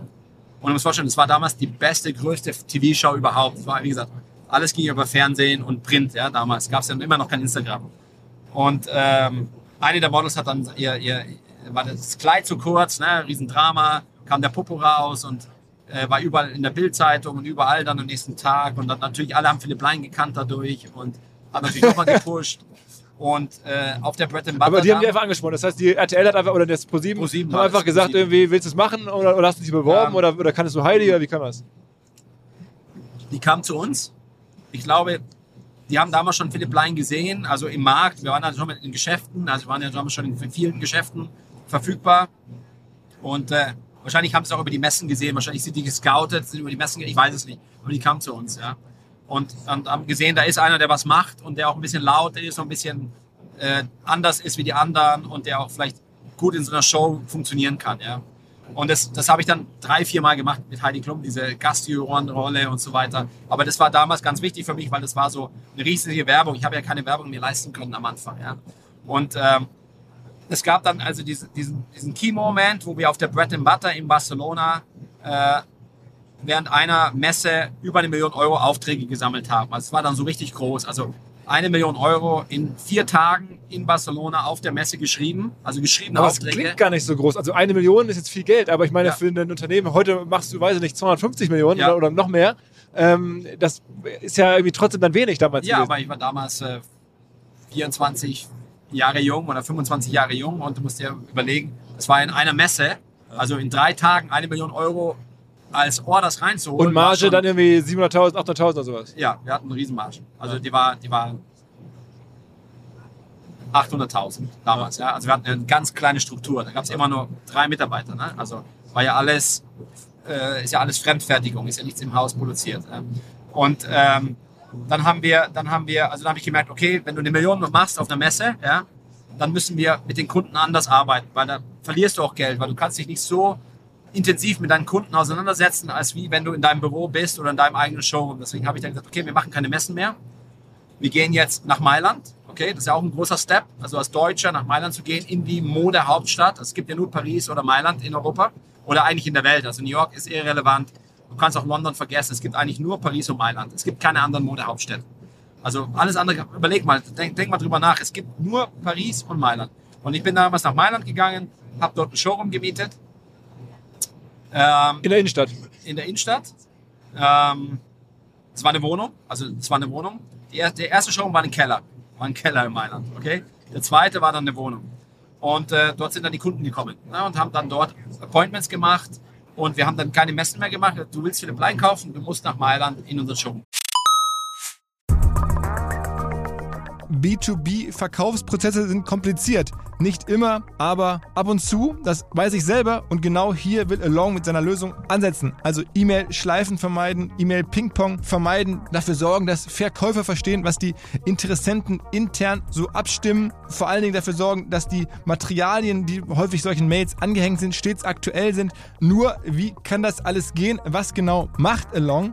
Sie bauen sogenannte Along Spaces, also im Kern Digital Sales Rooms, in denen alle Materialien abgelegt sind, wo die ganzen Verkaufsschritte nachvollziehbar sind, wo bestimmte Menschen Zugang haben. Man muss nicht mehr in E-Mail zu, man muss einfach in den jeweiligen Along Space reingehen, den man mit seinem Kunden dann teilt. Entsprechend kann man auch sehen, wer wann im Along Space drin war, was sich angeguckt wurde, wo neue Details vielleicht hinzugefügt wurden. Die Kollaboration wird also viel, viel besser. Along funktioniert am Ende wie ein Co-Pilot, analysiert also auch das Engagement, das Engagement der Interessentinnen und Interessenten und stellt Empfehlungen für die nächsten Schritte zur Verfügung. All das kann man innerhalb von wenigen Minuten aufsetzen und direkt mit dem eigenen CRM verbinden. Along ist natürlich DSGVO-konform, wurde 2022 erst gegründet. Wir von OMR dürfen mit einem ganz, ganz kleinen Teil an Along beteiligt sein und Along ist zu guter Letzt der Nummer 1 Treffer auf OMR Reviews im Bereich Digital Sales Rooms. Wer mehr wissen möchte, alle Infos Along Space, ein Wort alongspace.com slash OMR.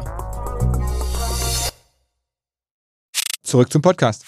Aber es war das schon die Zeit, wo dir klar war, Möbel sind es nicht, ich mache jetzt nur noch Klamotten. Das war dann schon irgendwie, die Entscheidung war dann schon klar. Ja, das war, das war äh, wirklich äh, automatisch. Ne? Es war einfach so, dass das Fashion-Business war so stark und ist so schnell gewachsen und war so dominierend und auch zeitintensiv, weil, weil ähm, du musst ja immer wieder neue Kollektion machen. Viermal im Jahr, ja, fünfmal im Jahr. Je nachdem, wie oft du halt einen Exit hast.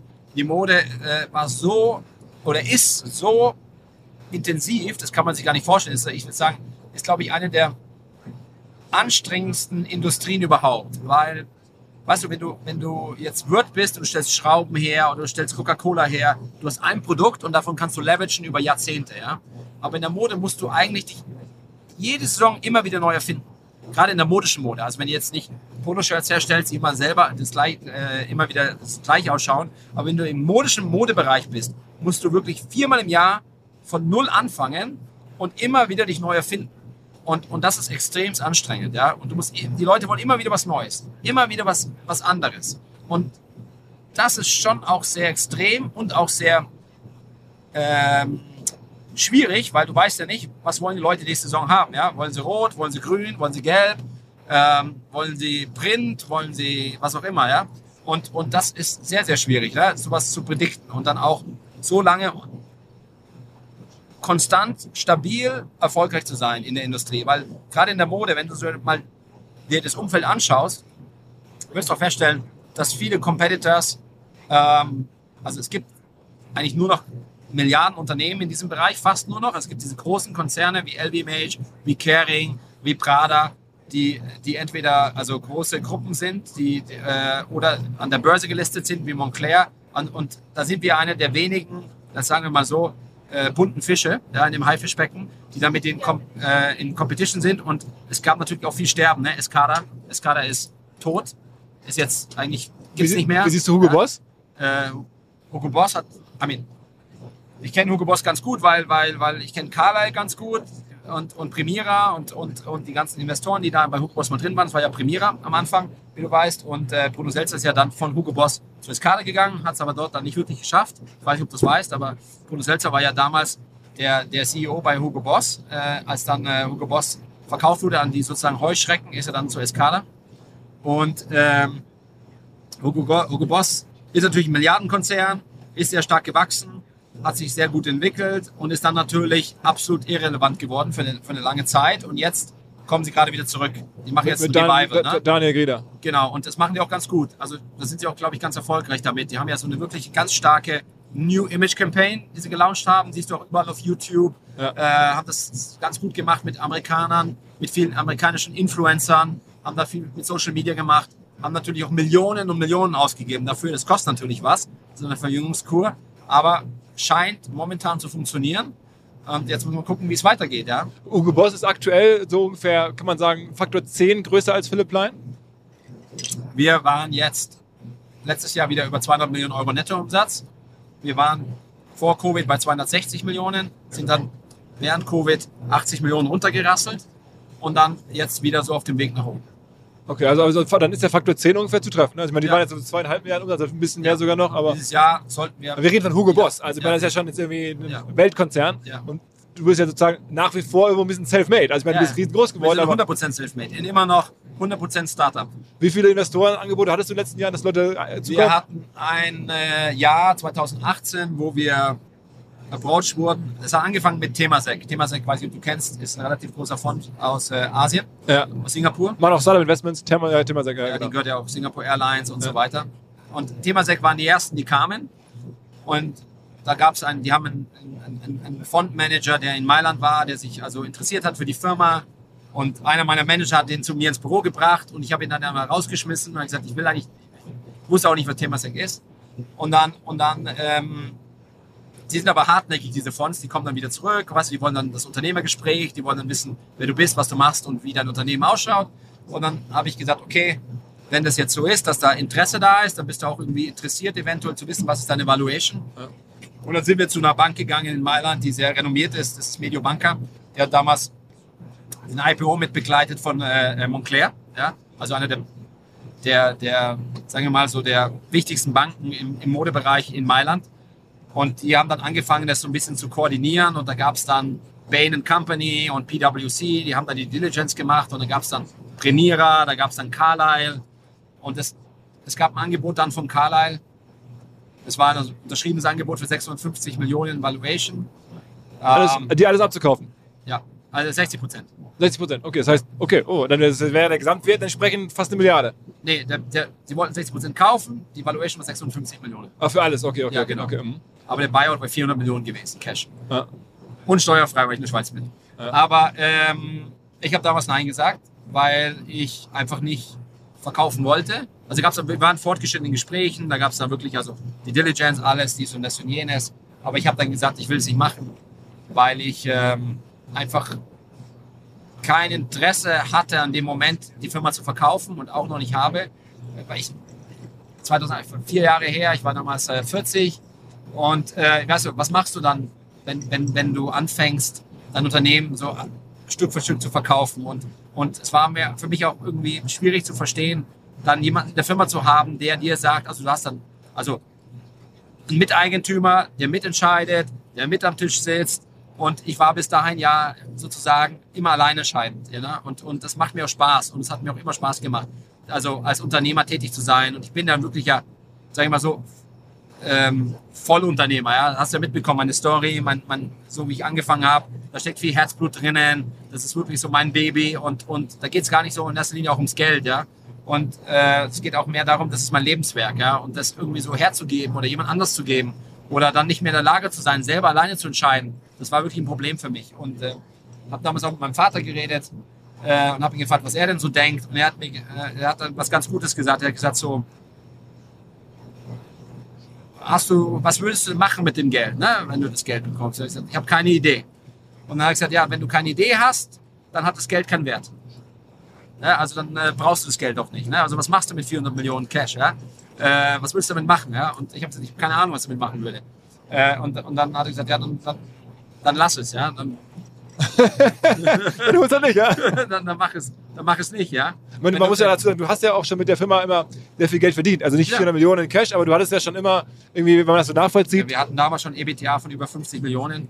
Und, und, und, äh, und also wir haben, wir haben guten Cashflow in der Firma gehabt. Wir sind ja organisch, wir haben keine Banken, wir haben keine Investoren, wir haben, keine, wir haben nicht mal einen Überziehungskredit bei der Bank. Ja?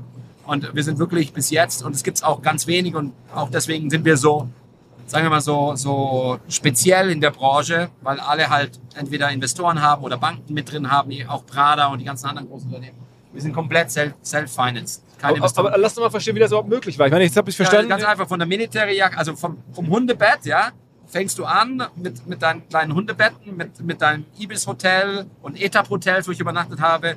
Und dann, und dann kommen die Möbel dazu und dann, und dann habe ich gesehen, drei, vier Millionen Euro Umsatz mit guten Margen, keine Mitarbeiter, keine Büroräume. Ich habe bei mir im, in der Wohnung oder im Haus äh, gearbeitet, am Anfang bei, äh, im Haus meiner Eltern, also im Keller.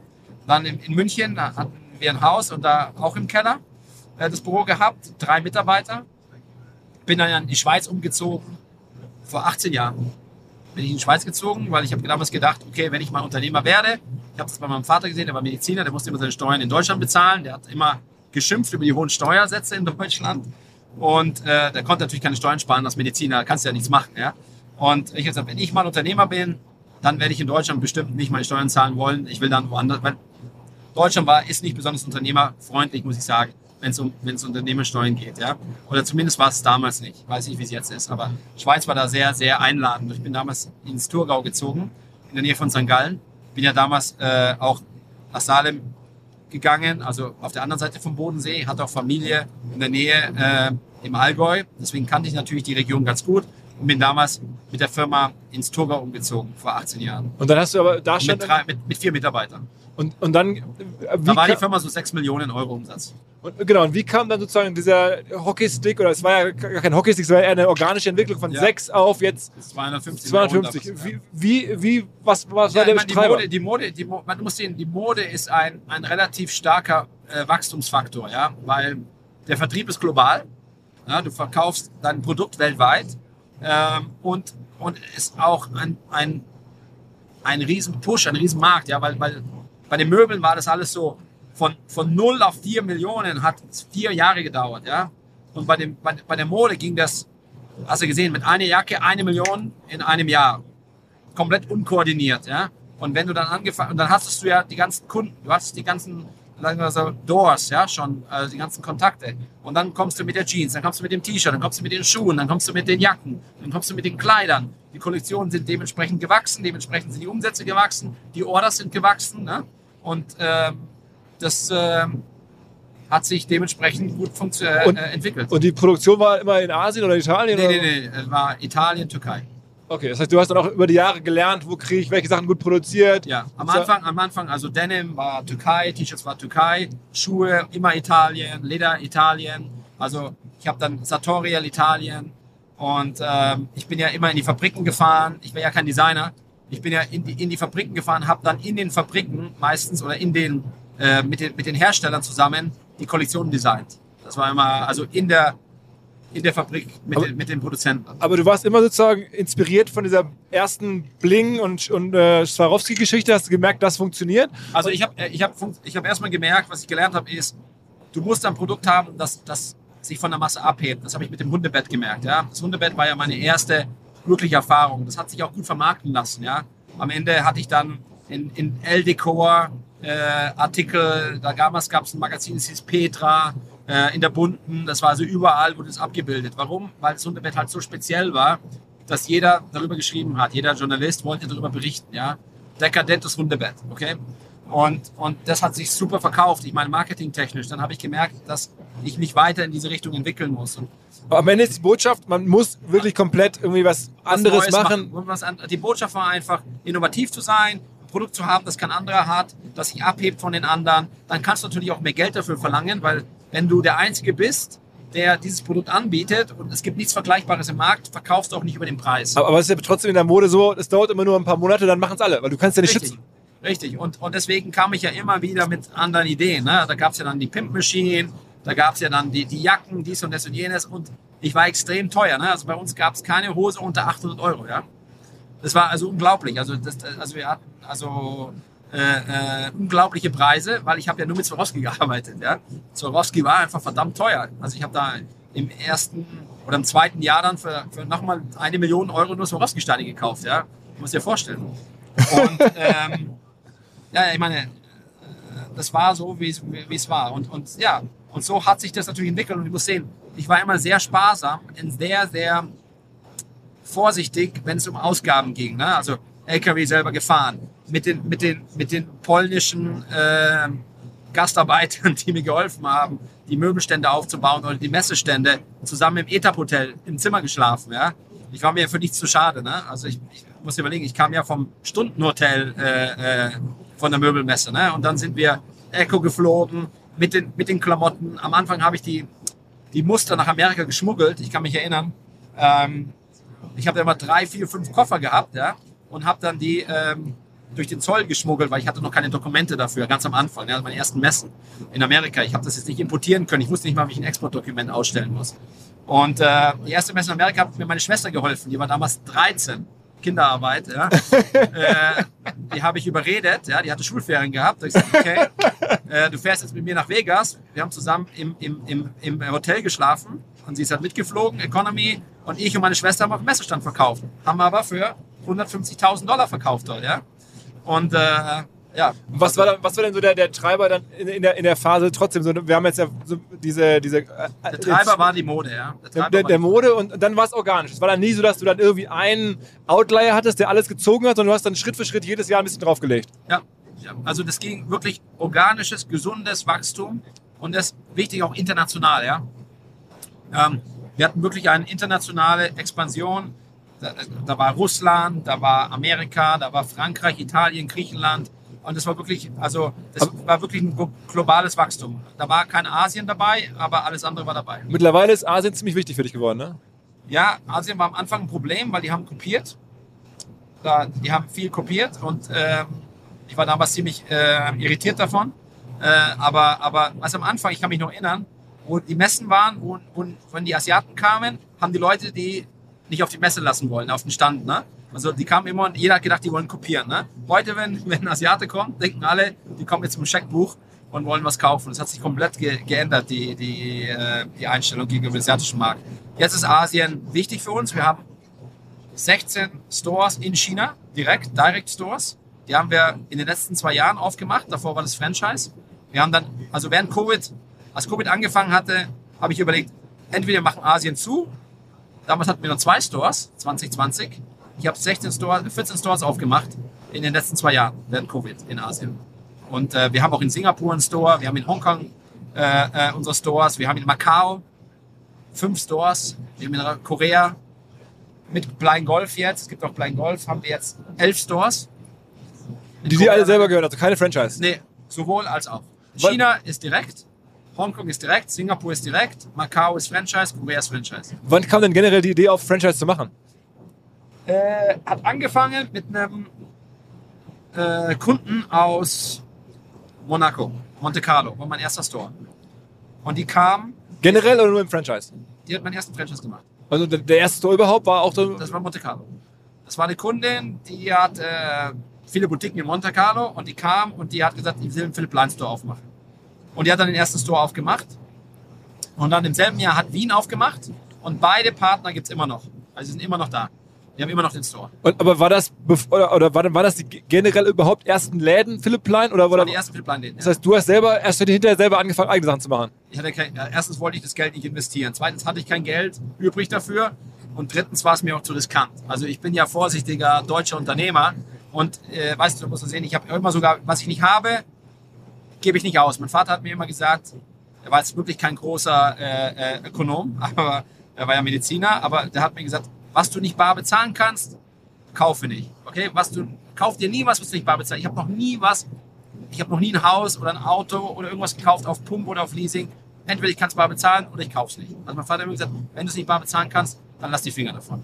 Und so habe ich auch meine, meine, meine Firma eben äh, äh, aufgebaut. Ja? Und, und äh, da gab es auch keine privaten, äh, da gab es keine Autos, da gab es keine Häuser, da gab es keine Toys oder sowas. Weil die Firma kam immer als erstes dran. Ja? Die Firma war für mich immer das Wichtigste. Und es hat lange Zeit gedauert, bis ich angefangen habe, mir was zu gönnen. Ich habe ähm, jahrelang im Showroom geschlafen. Äh, darf man eigentlich gar nicht sagen, aber ich habe im Showroom geschlafen. Im Showroom. Ich habe vier Jahre in Mailand im Showroom übernachtet. In, der, in, in so einer Wohntoilette. Okay, okay. Und, und, Ja? Und also, weißt du, ich habe also wirklich aber gab es irgendeinen Auftraggeber oder irgendwie einen Moment, ähm, wo, wo ähm, äh, sozusagen der, der, du klar, dir klar war, okay, ich habe jetzt hier eine, eine Maschine gebaut, die läuft jetzt irgendwie auf einem Monsterniveau? Oder äh, das, äh, was? Ich, ich merke das eigentlich jetzt erst. Ich muss sagen, dass ich ähm, sehr viel Angst hatte während Covid erstmal, also weil ich ähm, erschrocken bin, äh, als Covid angefangen hat. Was passiert jetzt mit meinen eigenen Läden? Wir waren ja damals schon exposed, also vor drei Jahren. Mit, wir haben ja über 100 Geschäfte mit Franchise zusammen. Und, und äh, Retail ist natürlich ein wichtiger Bestandteil des Umsatzes. Und äh, ich habe damals, äh, ich habe dann 2020 äh, 80 Millionen Euro Umsatz verloren, ja. Und, und ähm, wir haben es dann, und in dem Moment denkst du dir auch, was passiert jetzt? Ja? Also du weißt ja nicht, du weißt ja selber, was passiert mit Covid. Du weißt nicht, wann machen die Geschäfte wieder auf? Werden sie jemals wieder aufmachen? Was passiert mit den Mitarbeitern? Was passiert mit den Mieten? Ja? Jetzt, äh, überleg mal, wir haben uns mit jedem Vermieter gestritten. Mit jedem. Also äh, da gab es ja keiner, der gesagt hat, okay, du zahlst jetzt keine Miete. Ich meine, die, die Regierung in Deutschland hat gesagt, du darfst keine Geschäfte aufsperren. Und aber keiner sagt, du musst keine Miete bezahlen. Ja. Ja? Also musst dir vorstellen, du musst, und wir haben ja Innenstadtlagen, Wie, viel, wie viele Geschäfte hast du mittlerweile weltweit? Über 100 Geschäfte. Und davon, wie viele Franchise, wie viele gehören dir selber? Äh, um die 70 Geschäfte selber und 40 Franchise. Und das, okay, okay, okay.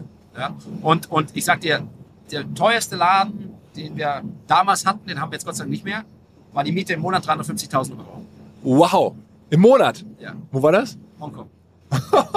Aber City, 350.000 Euro. Hat das gelohnt, aber war das dann trotzdem profitabler der, Laden? der Laden hat 12 Millionen Umsatz gemacht Ja. vor Covid. Der ging aber schon in die Krise ein Jahr vorher, 2019, weil du weißt ja, da gab es ja die ganzen Ausschreitungen, da gab es die ganzen Demonstrationen auf der Straße, da gab es ja regierungstechnisch, äh, äh, hat sich einiges getan in, in Hongkong äh, und da gab es diese riesen Demonstrationen und dann gab es auch keine Visas mehr für die Mainland Chinese. Hongkong hat nur so gut funktioniert, weil das war ja der, der, der Tor zum Westen für Mainland China. Ja? Und die Leute sind da hingekommen zum Shoppen ne? Und für nichts anderes, weil sie da günstiger einkaufen konnten, duty-free-mäßig. Ja? Und ähm, das ganze Geschäft ist eingebrochen, als die, als die Chinesen angefangen haben, die Visas zu regulieren. Und dann kam Covid und dann sind wir in der Mall nach oben, also wir haben den Laden aufgegeben und sind nach oben, ersten Stock gezogen. Hälfte der Fläche, Hälfte der Miete, aber immer noch teuer. Ja? Auch Und der Laden heute, den wir sehen, der kostet 1,5 Millionen Miete im Jahr. Ja? Und der in London? Ja. Aber das geht ja noch vergleichsweise. Geht noch, aber ich meine, du hast, überleg mal, du hast 60, 70 Geschäfte, du musst für 60, und da war ein, ein Moment in 2020, äh, wo alle Geschäfte zu Ja. waren. Alle. Ja. Und du überlegst dir, wie viel Fixkosten du hast im Monat und auch wenn du deine Mitarbeiter vielleicht bezahlen musst oder, oder was auch immer, du musst deine Mieten bezahlen. Und das fand ich ziemlich unfair als Unternehmer, ja? dass es zwar viele Regulierungen gab, viele Verbote gab, aber keiner hat gesagt, wie gehst du mit deinem Landlord um? Okay? Oder wie geht dein Landlord mit dir um? Da gab es keine Regelung. Ja? Wie viel, wie viel verkaufst du online? Wie viel Prozent? Also direkt? Äh, Mittlerweile relativ viel, weil wir haben letztes Jahr über 100 Millionen Umsatz gemacht. Also letztes Jahr war es 50 Prozent. Ja? Über, den, über, über, über. Plein.com, also über den Shop. Ja. 100, also nicht, wir haben Plan, wir haben Plan Outlet, wir haben Plan Sport, wir haben Billionär, ähm, wir haben also diese Plattform. Von diesen 100 Millionen waren 20 Millionen Farfetch Direktumsatz mit, mit Farfetch. Ah, okay, also okay, okay, okay. Farfetch ist eine, ist eine Plattform. Ja, ja, klar, die kenn ich, kenn Also. E-Com. Äh, und ähm, ähm, für uns ist online ganz wichtig. Also wenn man jetzt überlegt, 250 insgesamt, dann sind 100 online. Ja. Dann äh, der Rest ist dann irgendwie, dann irgendwie oder dann gibt es die Läden dann- dann- und dann gibt es noch Retail. Dann, dann, ja, dann hast du 50 Millionen Wholesale. Also wir haben ja mittlerweile gar nicht mehr so viel. Ne? Nee, Wholesale war ganz am Anfang ja unser Haupt, Genau, über die äh, Messen. unser ne? Hauptbusiness. Und das war auch, das war wirklich, da hast du wirklich Geld geprintet. Da, da wusste ich noch nicht mal, was EBITDA ist. Ja? Und ich glaube, da hatten wir ein EBITDA von 40, 50 Prozent, wahrscheinlich sogar noch höher, ja, weil, weil Wholesale ist, äh, du hast keine, du hast keinen Stock. Ich produziere nur, was ich verkaufe, ja. Die Kun- Kunden können am Ende der Saison nichts zurückgeben. Ähm, wir haben ähm, keine Fixkosten, wir haben keine Mieten, ja. Und, und das war natürlich, also das war natürlich so wirklich die Zeit, wo wir das Geld verdient haben, das wir gebraucht haben, um die Läden aufzumachen, um die Expansion voranzutreiben. Mit Wholesale haben wir unser, unseren größten Gewinn gemacht. Ne? Aber trotzdem ist es jetzt, fährst du immer weiter runter. Also ich meine, Äh, nee, das ist automatisch. Das geht natürlich so, weißt du, wenn du ein Geschäft, überleg dir, du hast zwei Kunden in London, jetzt machst du eine Boutique auf, dann schließt du ein oder, oder zwei dieser Accounts und verkaufst dann nur die Boutique, weil du willst ja nicht Konkurrenz haben oder du willst dann, du machst Sch- Geschäfte auf in den Städten, wo du Vertrieb hattest, dann, dann shiftest du den Vertrieb von einem Standort zum anderen. aber, aber was heißt, du willst schon bewusst jetzt so D2C machen, also Direct to Consumer. Das ist schon bei dir eine klare nicht nur, Entscheidung. nee, nein, B2B ist schon wichtig, aber, aber, aber der B2C ist sehr stark unter Druck geraten. Ja? Ähm, du musst dir vorstellen, dass die meisten Modeboutiquen aussterben. Äh, allein aus dem Grund, weil sie nicht mehr überleben können. Ja? Das, das liegt an verschiedenen Faktoren. Das liegt zum einen daran, dass immer mehr über E-Com über E-Commerce verkauft wird. Und wenn jetzt du, sagen wir mal, du bist so eine Mode, Mode ein kleiner oder Local Hero. Sagen wir, du bist ein Local Hero, ja. Du hast eine kleine Modeboutique, du machst drei, vier Millionen Umsatz in deiner Stadt. Aber jetzt fangen die Leute an, da die Kunden, die können auf Farfetch kaufen.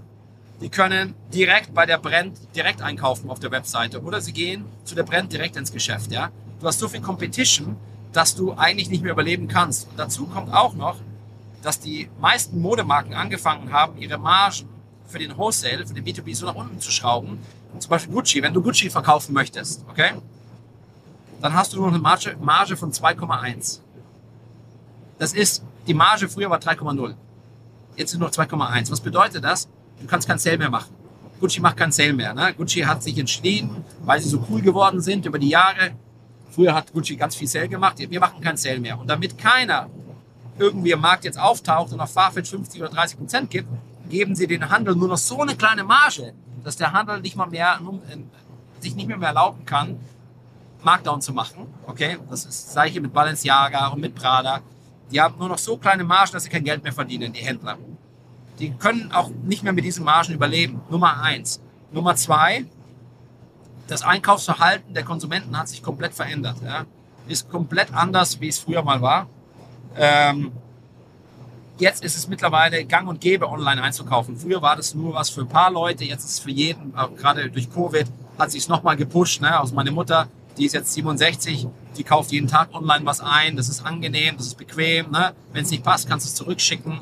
Und du musst dir vorstellen, dann kann der kleine stationäre Händler nicht mehr mithalten. Der hat keine Chance. Ja? Sag mal, für den, dass, dass, dass die Ich Co. meine, du gehst zum stationären Händler, sorry. Du suchst nach einer Marke, das ist Philipp Line. Der kann doch nicht die ganze Auswahl haben, wie ich bei mir auf dem Webshop. Ja? Der hat vielleicht drei Paar Schuhe, vier Paar Schuhe und dann hat er die Größe nicht oder er hat die Farben nicht. Dann gehst du auf die Website bei Plan.com und du siehst 50, 60 verschiedene Paar Schuhe, ja, in allen Größen. Was machst du? Ja. Du hast eine größere Auswahl, Free Shipping, whatever, ja. Ich meine, du kaufst online. Und, und sag mal, ähm, Und, und das, das killt den Wholesale. Ja? Und, und die Department Stores sind nur noch eigentlich Immobilienvermittler. Ja? Also jetzt bei KDW oder so, da hast du dann deine Concession, da zahlst du Miete. Ja? Da bist du dann Direct Operative. Du bist ja nicht mehr, die kaufen nicht, sondern du mietest deine Fläche in Harrods und bezahlst Miete für deine Fläche. Du hast da einen Stand, also dein Philipp Line Store oder ein Gucci Store, Louis Vuitton, das sind alles nur noch Direct Operated Stores.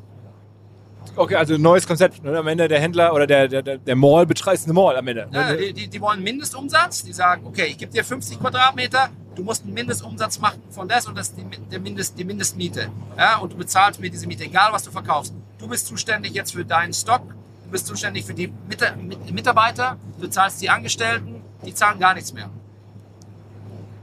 Du zahlst die Angestellten, du zahlst die Fläche, die haben keinen Überhang, die haben kein End of Season.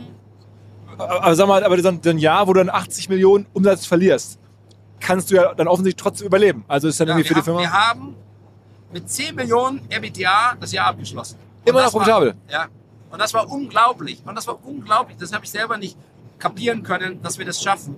Und hätte ich auch nie geglaubt. Und damals hatte ich auch äh, äh, wirklich äh, Stress, weil ich nicht wusste, was wir jetzt machen sollen. Ja, ich habe überlegt, machen wir Asien zu oder expandieren wir? Ja? Jetzt haben wir 14 Geschäfte aufgemacht. Ja? Wir hätten es noch schließen können. Asien war der erste Markt, der sich vom Covid erholt hat, war auch der erste, der betroffen war. Jetzt sind sie wieder betroffen. In Shanghai, meine Mitarbeiter, ich habe Büro in Shanghai, ist zu, sind es drei Wochen und sie hatte nochmal mindestens zehn Tage. Ja? Ähm, aber nur Shanghai ist geschlossen und die, die, die Regionen außenrum. Aber wie dem auch sei, ich meine, ähm, wir haben eine komplett neue Organisation gebaut. Ich habe meine Firma komplett neu äh, ähm, strukturiert in der Zeit. Ähm, ich muss sagen, ich habe das sehr positiv genutzt, diese Covid-Zeit. Ähm, aber nicht, weil, weil Covid jetzt das Problem war. Covid war eigentlich nicht so das große Problem am Ende. Das Problem war eigentlich, meine eigene, mein eigenes Management war das Problem. 2019 haben wir angefangen, sehr viel an, äh, wir waren zwar äh, profitabel, aber nicht so profitabel, wie wir sonst normalerweise profitabel gewesen wären in der Vergangenheit. Ja? Und äh, das lag überwiegend daran, dass wir ähm, so schnell gewachsen sind die letzten Jahre und sehr auf Wachstum gepusht haben.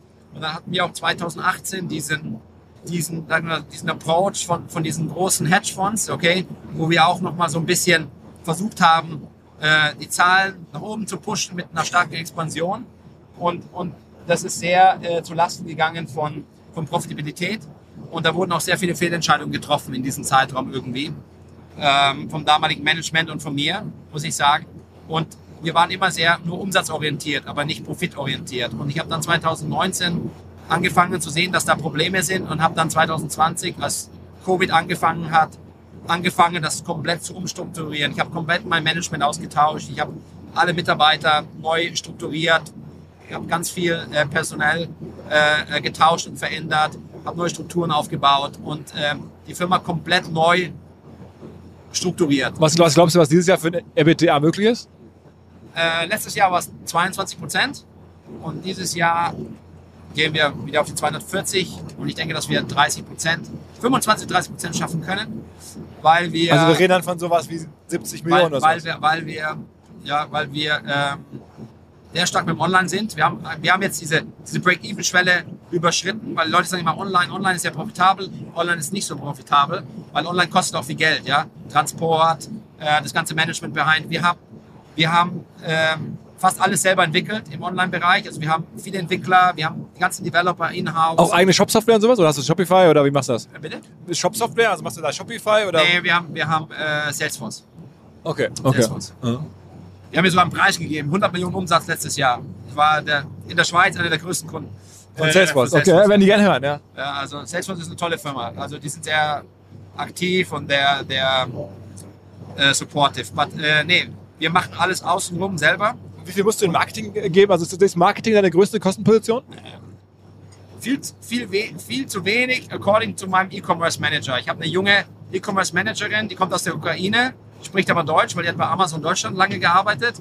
Und die sagt, also wir geben über 100 Millionen Umsatz, wir geben 3 Millionen aus, gar nichts, 3 Prozent. Aber für mich ist es viel, für sie ist es zu wenig. Ja. Sie sagt, 5 bis 10 Prozent ist normal. Aber du, du machst ja mittlerweile sehr viel organisch. Du bist ja selber auch ein großer Influencer. Hast Ja. irgendwie fast drei Millionen Menschen, die dir bei Instagram folgen. Ja, das Ähm. funktioniert auch ganz gut. Aber, aber nochmal, wir haben eine sehr starke Kundendatei. Wir haben über 450.000 registrierte Kunden. Also eine Datenbank mit 450.000 kaufenden Kunden. Auch, auch Endkunden logischerweise, ja. Ja, und, und wenn wir mal einen Newsletter raushauen, machen wir schon mal 600.000, 700.000 oder mal sogar eine Million mit einem Newsletter, wenn der gut ist. Also es kann passieren, ähm, wenn das Angebot gut ist und auch das Produkt äh, äh, und, und der, der Stock da ist. Ähm, und wir haben jetzt zum Beispiel unser Warehouse haben wir nach Polen umgezogen. Wir waren äh, in Deutschland für 20 Jahre, wir sind jetzt gerade nach Polen umgezogen. Die Integration hat jetzt gerade äh, stattgefunden und das wird zum Beispiel ein großer Kostensparansatz sein, dass wir jetzt in Polen unser komplettes Warehouse haben. Ja, da, werden wir relativ viel Geld einsparen, weil die sind günstiger, effektiver, moderner. Wir haben eine andere Technik dort, also das wird alles automatisiert.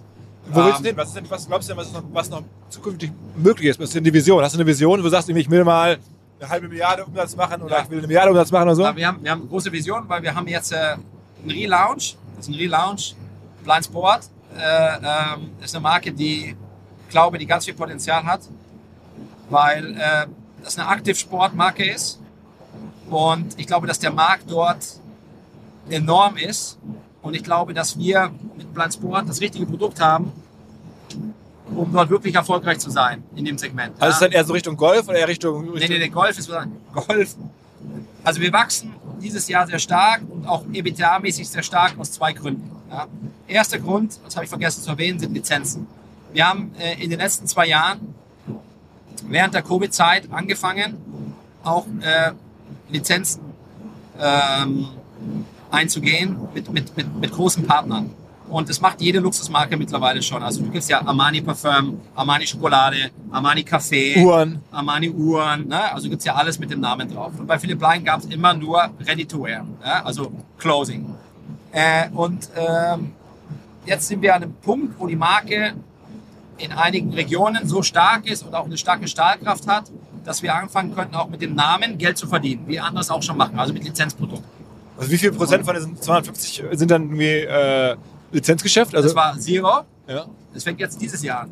Ah, Weil wir haben jetzt gerade erst unterschrieben und wir haben jetzt gerade die Produkte in den Markt gebracht letztes Jahr. Also die Markteinführung war letztes Quartal letztes Jahr oder dieses Jahr, erstes Quartal. Und ähm, ah, das ist ja für dich super. Da kommt ja richtig jetzt frisches Cash ja, rein. da kommt jetzt wirklich Cash rein und, und das ist auch, also, I mean, Lizenz ist 100% EBTA. Ne? Also, Ja. also wir haben eine Kinderlizenz für Kinderschuhe. Wir haben Kinderklamottenlizenz mit einem großen Partner, die machen, also Moschino, mit Moschino machen die 20, äh, 30 Millionen im Jahr zum Beispiel, ja? nur mit Moschino. Also Kinderklamotten, Kinderschuhe. Wir haben Philipp Line Sunglasses mit Derigo, ein Milliardenkonzern, einer der großen fünf. Da gibt's ja Luxotica, dann gibt's äh, Und die zahlen ja auch alle Millionen für die Lizenzen? Jeder, ja, also, also wir haben von- bei den Kindern, die haben 2,5 Millionen bezahlt bei Unterschrift. okay. okay. Und das machst du jetzt durch alle Produktkategorien quasi durch und sammelst Nee, dann irgendwie. also, nein, wir wollen ja die Firma nicht verkaufen äh, oder verhökern. Es macht da Sinn, wo es strategisch Sinn macht, wo wir nicht stark aufgestellt sind, wo wir keinen Vertrieb haben, wo wir äh, äh, äh, den Job nicht so gut machen können wie andere. Ja? Aber bei also Uhren das sind ja keine Core-Produkte. Ja? Also Kinderschuhe, Kinderklamotten, Uhren. Ja? Uhren, super. Aber Uhr, äh, äh, ich frage mal kurz nach, weil ich habe bei Uhren geguckt. Ich bin jetzt ja auch im Uhrengame Ja. und da ist mir aufgefallen. Ähm, ist ja WC, IWC. Äh, Ganz genau, IWC, genau, bin ich proud, proud Ja. ähm, Ambassador. Ähm, jedenfalls, äh, da sind deine Uhren vergleichsweise günstig. Also man kann Ja. dann Uhren kaufen für, sagen wir mal, hunderte von Euro, aber nicht tausende. Ja. Und ich hätte jetzt gesagt, Philipp Plein Uhren kosten bestimmt 10.000 Euro, Ja, kosten die gar erzähl, nicht. Erzähle ich dir auch, äh, erzähl ich dir auch was darüber. Also dann haben wir die, die Lizenz mit den Uhren, Timex. Ähm, dieses Jahr Plan in, in Uhren ist 12 Millionen, ja. Ähm, aber nicht EBITDA, ist Umsatz, ne? Also wir kriegen davon zwei oder sowas, ja. Aber, aber das ist natürlich super. Für uns dann haben wir eine Lizenz äh, äh, für Golf. Und das ist super, ja. Also Golf, äh, da gibt es in, in äh, Korea der, einer der größten äh, Department Store Betreiber und Distributoren heißt Shinsegae. Da gibt es also Lotte und Shinsegae. Shinsegae war ursprünglich im Besitz von Samsung. Also Samsung hat alles, äh, denen gehört alles in, in Korea. Äh, und äh, Shinsegae ist eine ganz große Kaufhauskette, so wie KDW oder Bräuninger oder was auch immer, noch größer. Und die dominieren dort den Markt, sind auch großer Importer und äh, äh, äh, Lizenzpartner für die meisten Luxusmarken. Und die haben eine Golflizenz. Und die haben letzten Monat fünf Geschäfte aufgesperrt, nur in Korea, weil Golf ist, ein, ist da ein Riesensport, also so wie bei uns Fußball. Und das ist ein Riesenmarkt und die haben jetzt gerade mit Golf angefangen. Und die haben gerade im ersten Monat haben die schon für eine halbe Million Euro nur Philipp Plein Golf verkauft, ja, in ihren äh, fünf Locations. Und ähm, dann haben wir eine Lizenz für ähm, Softgoods, also Schals und äh, Seidentücher. Das ist eine Firma, die arbeitet für Versace, die machen die Bademäntel für Versace, die machen jetzt Philipp Plein Bademäntel, Philipp Plein. Also äh, wenn man einmal äh, eine Marke hat, höre ich jetzt so raus, dann läuft es von alleine. Du musst einmal so eine kritische Ja, also das habe ich auch gemerkt. Ja, ja, das genau, richtig, äh, ist aber so, ist so. Deswegen, wenn man sich so denkt, so wie machen denn diese großen Marken, wie macht denn Armani seine Umsätze und so weiter, ne? Oder wo kommen denn die Umsätze her? Da muss man sich das genau anschauen, dann, dann sieht man das, ja. du hast jetzt ja schon obwohl du nicht verkauft hast, sehr, sehr viel Geld auch verdient mit der Firma. Das kann man sagen. Ja. Mittlerweile traust dich ja doch auch sehr viel Geld auszugeben. Ich meine, man sieht jetzt irgendwie Artikel, ich habe jetzt natürlich recherchiert, du kaufst dir gerade irgendwie in Bel Air angeblich äh, für 200 Millionen eine, eine Villa. Ist es so? Ja, also, ich habe das Haus gekauft 2014. Das Haus war ursprünglich, das Land war ursprünglich ähm, im Besitz von äh, Howard Hughes. Howard Hughes, weißt du nicht, ob du Ja, ja, klar, von der Leonardo. DiCaprio, genau, der Caprio, ja Genau. genau, der ist das gespielt. ja. Genau, genau, genau. Howard Hughes, dem hat das Land ursprünglich gehört. Ursprünglich. Und ähm, ich habe das Haus gekauft damals für 2014, ich glaube für 15 Millionen Euro, äh, 15 Millionen Dollar. Das machst du dann aber Cash. Ich Cash bezahlen, ja. ja. Ich, ich, glaub, Musst ich du kann erst mal nur machen, ne? Ja, ja, nur Cash. Alles Cash. Und, äh, und dann habe ich angefangen, dieses Haus zu renovieren. Also ich habe gedacht, ich baue jetzt ein Haus. Und okay, jetzt sind wir ganz woanders. Wir waren vorher noch bei Lizenz, ne? Und jetzt sind wir bei dem Haus. Aber äh, lass Lizenz noch zu Ende bringen. Also wir haben jetzt eine Lizenz für viele Produkte, aber wirklich unser Core-Produkt, also Mode, Fashion und so weiter, äh, ist dadurch nicht berührt. Ne? Und das sind natürlich neue Umsatzbringer. Wir haben, machen jetzt natürlich auch ähm, Lizenzen im, im Gastronomiebereich. Also es gibt ja das Philipp Plein Hotel in Mailand, richtig tolles, großes Hotel, mitten im Center von Mailand, mit drei Restaurants, mit einem Club und so weiter. Das wird ähm, März, April nächstes Jahres eröffnen. Sie ist ein bisschen verspätet, aber es wird super. Und wir machen jetzt in Kuala Lumpur ein Philipp Plein Restaurant auf äh, mit dem Mallbetreiber, der auch äh, die Philipp Plein Boutique aufmacht. Also wir denken jetzt darüber nach, in Südfrankreich ein Philipp Plein äh, Restaurant zu eröffnen. Also wir entwickeln uns in verschiedene Regionen, in verschiedene Gebiete und Richtlinien. Ah, Möbel. Es gibt eine Philipp Plein Möbellizenz jetzt. Jetzt wieder. Ja. Also, also jetzt kommt zu 360 Mit einer Grad, ne? tollen Firma, Eichholz. Ich weiß nicht, ob du die kennst. Schon mal gehört, ja? Ja, super Firma aus, aus den Niederlanden. Ähm, ich kenne den Besitzer noch von früher. Der hat das Unternehmen an einen Fond, an einen Local Fond verkauft, ähm, noch vor Covid. Und äh, den habe ich kontaktiert, weil ich bin Fan von der Marke oder von der Firma. Die sind nämlich sehr aggressiv im Wachstum. Die haben ein tolles Konzept ähm, und äh, tolles Produkt. Und die haben auch alles auf, auf Stock. Und die haben einen sehr guten Vertrieb. Und äh, wir werden jetzt, wenn der Möbelmesse in Mailand, die hat sich jetzt verschoben vom April auf Juni, werden wir unsere erste große Möbelkollektion präsentieren. Ich kann dir auch Bilder zeigen. George hat sie da. Aber das, aber das machst du auch selber, also diese Kollektion, das heißt, auch jetzt, Alle, alles selber designt. auch, auch bei den Klamotten bis heute, also wenn ich Ja. jetzt sehe, du trägst jetzt ja hier Philipp Plein Jacke, Ja. Pullover, machst du auch Auch alles selber? Ja, alles. Auch Schuhe, äh, Alles.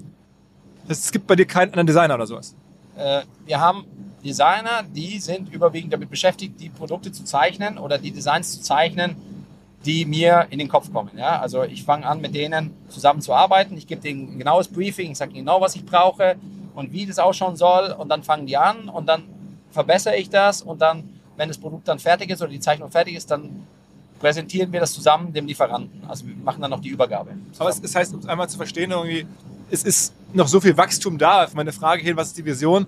Es ist jetzt noch Die Vision Lizenzgeschäft. Plan Sport ist momentan das inter- interessanteste Produkt oder interessantes Projekt. Ja? Plan Sport ähm, ist eine aktive Sportwear-Marke und ähm, ich mache ja nichts, ohne es irgendwie vorher mir genau zu überlegen, was mache ich da und warum mache ich das und was steckt dahinter. Also ich habe den Markt natürlich ganz genau analysiert und ich bin zu dem Entschluss gekommen, dass die Modebranche relativ hart umkämpft ist, in der ich mich befinde. Ja? Also es gibt ja, äh, es wird auch immer enger, ja, und, und es wird auch, es gibt immer mehr Konsolidierungen, es gibt immer weniger Mitbewerber. Auf der anderen Seite auch, weil es immer schwieriger wird in dem Marktumfeld. Es gibt kaum noch Firmen in meiner Größenordnung, also unabhängige Firmen in dem 200 Millionen Plus Bereich oder 250 Millionen Plus Bereich. Äh, es gibt dann nur noch diese großen Monsters oder ganz, ganz kleine Designer, ne? so Local Designer, die halt irgendwo in Berlin oder in, in Paris oder in London oder Mailand halt eben tätig sind, aber die sind mehr so local. Und dann gibt's halt, äh, äh, zwischendrin gibt's kaum noch was. Ja? Und, und, die Mai und dann gibt's natürlich ein ganz großes Firmensterben, haben wir ja drüber gesprochen. So äh, Firmen wie Gian, Gianfranco Ferré gibt's nicht mehr, SK, da gibt's nicht mehr, John Richmond gibt's nicht mehr. Ähm, Eisberg kennst du vielleicht auch noch, ist auch nicht mehr irgendwie aktiv oder kaum noch da. Auch Cavalli ist, ist sozusagen tot, also ist auch nicht mehr äh, wirklich aktiv irgendwo äh, im Markt zu sehen. Also das heißt, es gibt wirklich ein Firmensterben, ja, und das liegt einfach daran, dass der Verdrängungswettbewerb einfach sehr stark ist und sehr groß ist und die großen Marken natürlich sehr, sehr aggressiv, ja, äh, ähm, um sich rumschlagen und, und auch kaum. Und was ist äh, deine Antwort? Also wie, wo, wie siehst du dann die Zukunft? Also wie kommst du dann da durch? Also wie wirst du, wirst es du ist relativ hart, ja. Es fängt schon an mit, also mit Lieferanten. Es gibt zum Beispiel Lieferanten, die nicht für mich arbeiten dürfen, weil große Lieferanten ihnen das verbieten. Ja? Sowas gibt es in der Modebranche. Ja? Es gibt so, wir haben Lieferanten, also wir, im Endeffekt nutzen wir alle die gleichen Lieferanten. Aber warum glaubst du, Also unser, unser? Turnschuhlieferant produziert Versace, Off-White, Chanel, äh, äh, Dior, okay? Und, und der, der arbeitet gerne mit uns zusammen. Aber es gibt auch kleinere Lieferanten, die werden von größeren Marken transaliert oder, oder die wollen halt, ähm, dass sie zuerst beliefert werden. Die wollen, dass da, dass der Produzent am liebsten nur für sie arbeitet und für keinen anderen. Oft ist es auch so, dass mittlerweile die großen Marken sich einkaufen in die Firmen. Ja, also ich arbeite mit einem Produzenten zusammen, äh, da hat Chanel, also die Wertheimer Familie, denen gehören 15 Prozent des Unternehmens, okay? Ähm, weil sie halt damit sichern, die Produktionsstätte sich sichern. Also sie sind die Ersten, die beliefert werden, sind die Ersten, die äh, äh, das Produkt bekommen und ähm, damit üben die auch Druck aus. Ja? Das das auf der einen Seite. Auf der anderen Seite guckt ihr Retail an. Also Retail findet ja auf der, auf der Straße statt. Ja? Also jetzt zum Beispiel der Laden, den wir jetzt anschauen in London, ist ja ein gutes Beispiel. Ähm, wenn du da einen Laden haben möchtest, wo die anderen sind, musst du schon mal ganz viel Geld auf den Tisch legen. Ja? Maximilianstraße in München äh, oder in, in Hamburg, äh, wie heißt es da bei euch, der Damm oder wie heißt es da? Äh, Hanseviertel, Mönckebergstraße. Ja, genau, wo die teuren ganzen Marken sind. Ne? Also wenn du da mit den großen Marken äh, dich daneben denen positionieren willst, musst du schon mal ganz viel Miete bezahlen. Also, löst auch, wie löst es? Wie löst es? Wie kommst du da raus? Ja, ich komme über kleinere Geschäfte. Also unsere Geschäfte sind nicht die größten. Äh, wir versuchen, wir haben wirklich gute Locations. Ich muss sagen, dass 70 Prozent unserer Locations A-Locations sind. Und dann haben wir manchmal auch B- oder C-Locations. Ja, aber wir müssen nicht immer zeigen, wie groß wir sind. Ja, während ein Armani oder ein Gucci da mit 2000 Quadratmeter oder 1000 Quadratmetern auskommen muss, ja, kommen wir mit 150 Quadratmetern Aber aus, hast du ja. denn nicht am Ende Sorge, zerquetscht zu werden, was du gerade beschreibst? Alle werden immer größer. Ja, natürlich, also ich gebe dir ein Beispiel. Rodeo Drive, ja? Rodeo Drive Beverly Hills, ne? kennt jeder Rodeo Drive. Da war eine, da war eine, da war eine super Location, super, super Store available. Ich wollte den Store haben und sie haben ihn einer großen Gruppe gegeben. Warum? Am Ende hat der Landlord gesagt, ich habe mehr geboten am Ende sogar und sie haben es trotzdem einer großen Gruppe gegeben. Und er hat gesagt, Blind kennen wir nicht so gut wie die Gruppe, die ist an der, die ist an der Börse notiert, das ist ein sicherer Mietzahler, bla bla bla, weißt du? Äh, ähm, wir kennen Blind nicht, wir wissen nicht, wie groß der ist, wir wissen nicht, ob der morgen noch da ist, ob es den morgen noch gibt.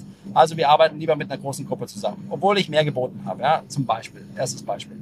Zweites Beispiel ist, äh, du gehst in eine Shopping Mall, ja, ähm, egal wo auf der Welt. Ne? Ground Floor ist immer Prime Location, ja. Ist kein Platz. Kannst du hingehen, kannst du fragen, okay, wir hätten gerne in der Mall einen Store.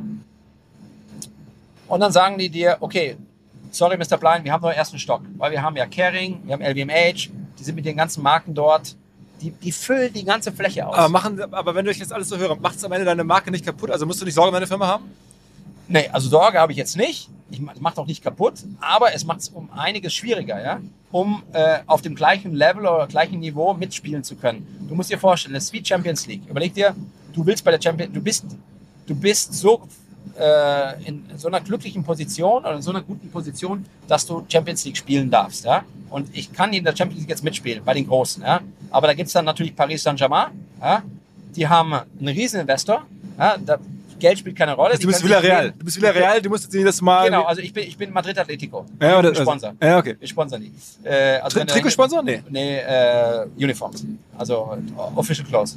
Okay, also nicht Trikot, aber so die Klamotten. Ja, also wenn du mal Champions League Spiel gehen willst, sagst du mal da Bescheid. Äh, jederzeit äh, haben wir Tickets oder das Team treffen willst. Ähm, aber nochmal, ähm, äh, genau, also wir müssen mit dem Paris, wir spielen jetzt gegen Paris Saint-Germain, aber wir haben 10% oder sogar nur 5% vom Budget. Okay, aber das heißt, du könntest ja mehr haben. Du könntest ja von deinem Airbnb immer noch mehr rein investieren. Du könntest ja noch irgendwie sozusagen. Ja, aber es muss Sinn machen. Ich kann, ich kann, ich kann nicht. Jeder Store, den ich habe, muss Geld machen. Ich, ich, kann, ich kann mir nicht erlauben, äh, äh, EBITDA zu verlieren oder Geld zu verlieren. Ich habe meine Stores müssen Geld verdienen. Ja. Aber wie, wie, wie großen- du? ja? Immer Sponsoring von, von, von Atletico. Wie entscheidest du sowas zu machen? Einfach, einfach, muss, wie Wir haben, das? äh, das hat angefangen mit äh, Rom, äh, Rom. Aber als erstes Rom gesponsert. Also Italiener lieben Fußball, okay? Und da wir sehr aktiv in Italien sind und auch sehr stark in Italien sind, haben wir angefangen, italienischen Fußballverein zu sponsern. Das war Rom. Und äh, AS Rom, die wurden gerade gekauft von Amerikanern. Ja, die sind also sehr amerikanisiert jetzt. Und äh, das war auch eine große äh, äh, Visibilität für uns. Ja? Aber wir haben das, bin kein Fußballfan, muss ich ehrlich sagen. Ah. Und wir haben es auch wenig genutzt, weil Rom war echt immer weit weg. Ja? Und ich fliege nicht so gerne, wenn es nicht sein muss. Und deswegen haben es wirklich, wir haben es drei Jahre gemacht, war eine super Visibilität für Rom. äh, Totti und alle, ja, also die Spieler kamen in meinen Store, haben gekauft, also die Fans natürlich auch und es war eine super Visibilität.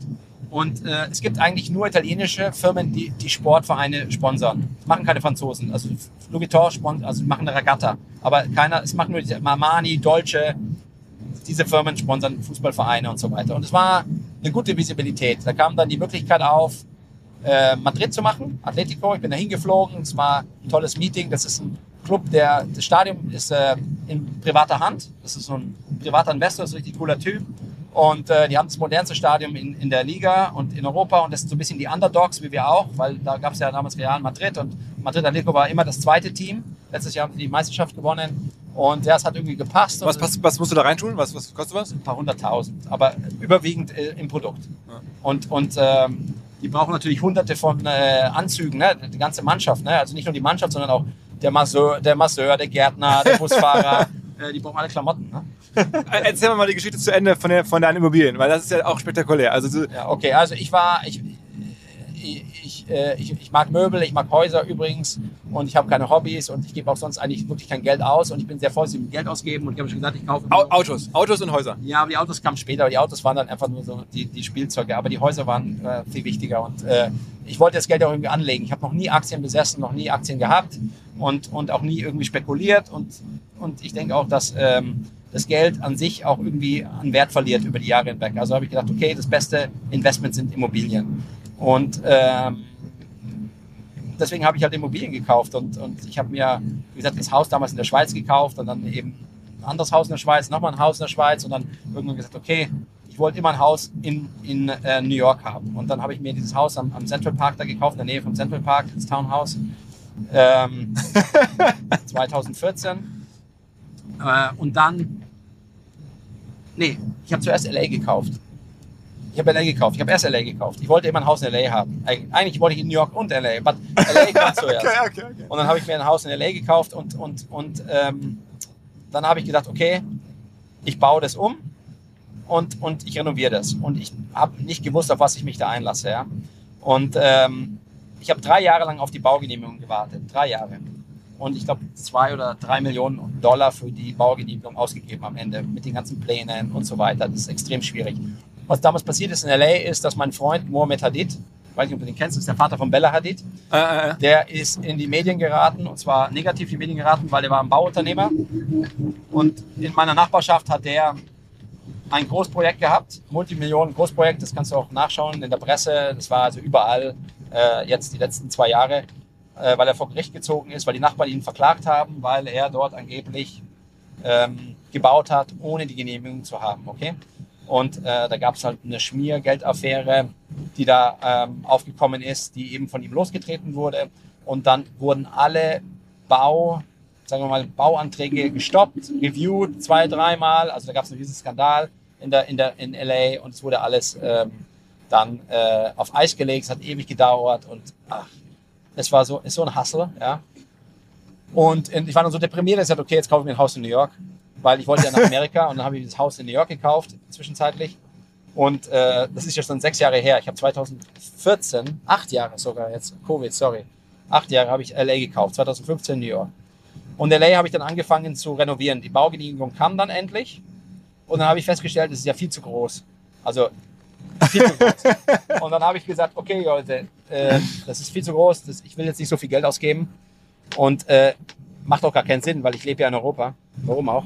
Und dann hat, er mir der, dann hat mir der Architekt gesagt, ja, Plein, dann müssen wir jetzt neue Genehmigungen, ähm, müssen wir nochmal zur Stadt gehen, neue Baugenehmigungen erfragen. Das kostet mindestens nochmal 600.000 Dollar und dauert acht Monate. Also, wenn ich das Haus jetzt kleiner bauen will. Okay? ich gesagt, scheiße. Okay, wir machen das jetzt, äh, wir gehen jetzt, äh, wir fangen jetzt an. Und dann haben wir angefangen. Und da sind wir jetzt immer noch. Aber warum reden alle von 200 Millionen? Weiß ich nicht, weil, weil in, in, dem, in der Region Häuser in der Größenordnung, in der Größe kaum, kaum existieren. Also und, und ein Marktpreis für solche Häuser aufgerufen wird, okay? Ich habe bisher 74 Millionen investiert, also Cash in dieses Haus. In, in die, wow! Also Kaufpreis war 14, hast du gesagt? Ja, und 74 Millionen. Das heißt, du hast in- 60 Millionen da rein investiert. Ja. Was macht man mit 60 Millionen bei einem Haus? Äh, du baust, äh, erstmal musst du Caissons bauen, Retaining Walls, Also du musst, du musst äh, Sta äh, ähm, Betonpfeiler bauen, weil es alles Erdbebengebiet ist. Ja, du musst eine Plattform bauen mit Beton. Du hast sehr viel Beton. Also da sind ungefähr sieben Millionen nur in Beton gegangen für das Fundament. Ja, Das gibt's du, doch gar nicht, musst, wirklich? Äh, ja, also also la- only landscaping. Ah, das ist ein großer Flieger hier. Schau mal den an. Der ist um die 50 Millionen. Der Flieger. Ja. Äh, ähm, also allein das Landscaping war schon äh, an 5 Millionen. Nur, nur die Bäume pflanzen und Bäume im Kran dahin bringen. Ähm, also das ist schon, äh, und ist immer noch nicht fertig. Wir haben noch zwei Jahre vor uns. Aber ma, ma, machst du dir keine Sorge? Ich meine, so viel Kohle in so einen sagen wir, Klumpen reinzustecken, ist ja auch selbst für dich wahrscheinlich viel Kohle. Ja, aber was, es ging jetzt so über die vielen Jahre hinweg und, und, und äh, irgendwie habe ich es gemeistert und irgendwie habe ich es, also während Covid habe ich gedacht, okay, jetzt, das ist jetzt ein Problem. Ja, wie machen wir da weiter? Weil das sind ja laufende Kosten, du musst überlegen. Nur der, nur die Baufirma dort, also die Baufirma hat, eine, hat einen Fixkostenbeitrag von 80.000 Dollar im Monat. Also, also nur, nur damit die da sind. Ja? Also die Kosten in Amerika sind relativ hoch. Also ich kann nur raten, jedem bau nie ein Haus in Amerika. Also während Covid war das ein bisschen anstrengend, weil ich gedacht habe, okay, was passiert jetzt? Dann haben wir aber trotzdem weitergebaut. Und äh, ja, wir haben nie aufgehört. Und jetzt müssen wir noch fertig machen. Also ich meine, das ist schon ein Riesenprojekt. Kleiner Hinweis für die neuen Ziele. Und zwar Pipedrive kennen wir bei OMR auch sehr gut. Das CRM-System insbesondere für die Förderung des Wachstums kleinerer Firmen.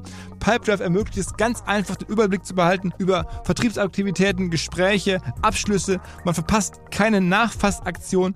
Pipedrive ist vor allen Dingen einfach zu bedienen, vollständig anpassbar auf die jeweilige Firma, auf die jeweiligen Teams und erstellt sehr hübsche visuelle Berichte. Darüber hinaus gibt es zahlreiche smarte Automatisierungen. Also geht zu pipedrive.com, um dort eine kostenlose 14-tägige Testversion zu starten.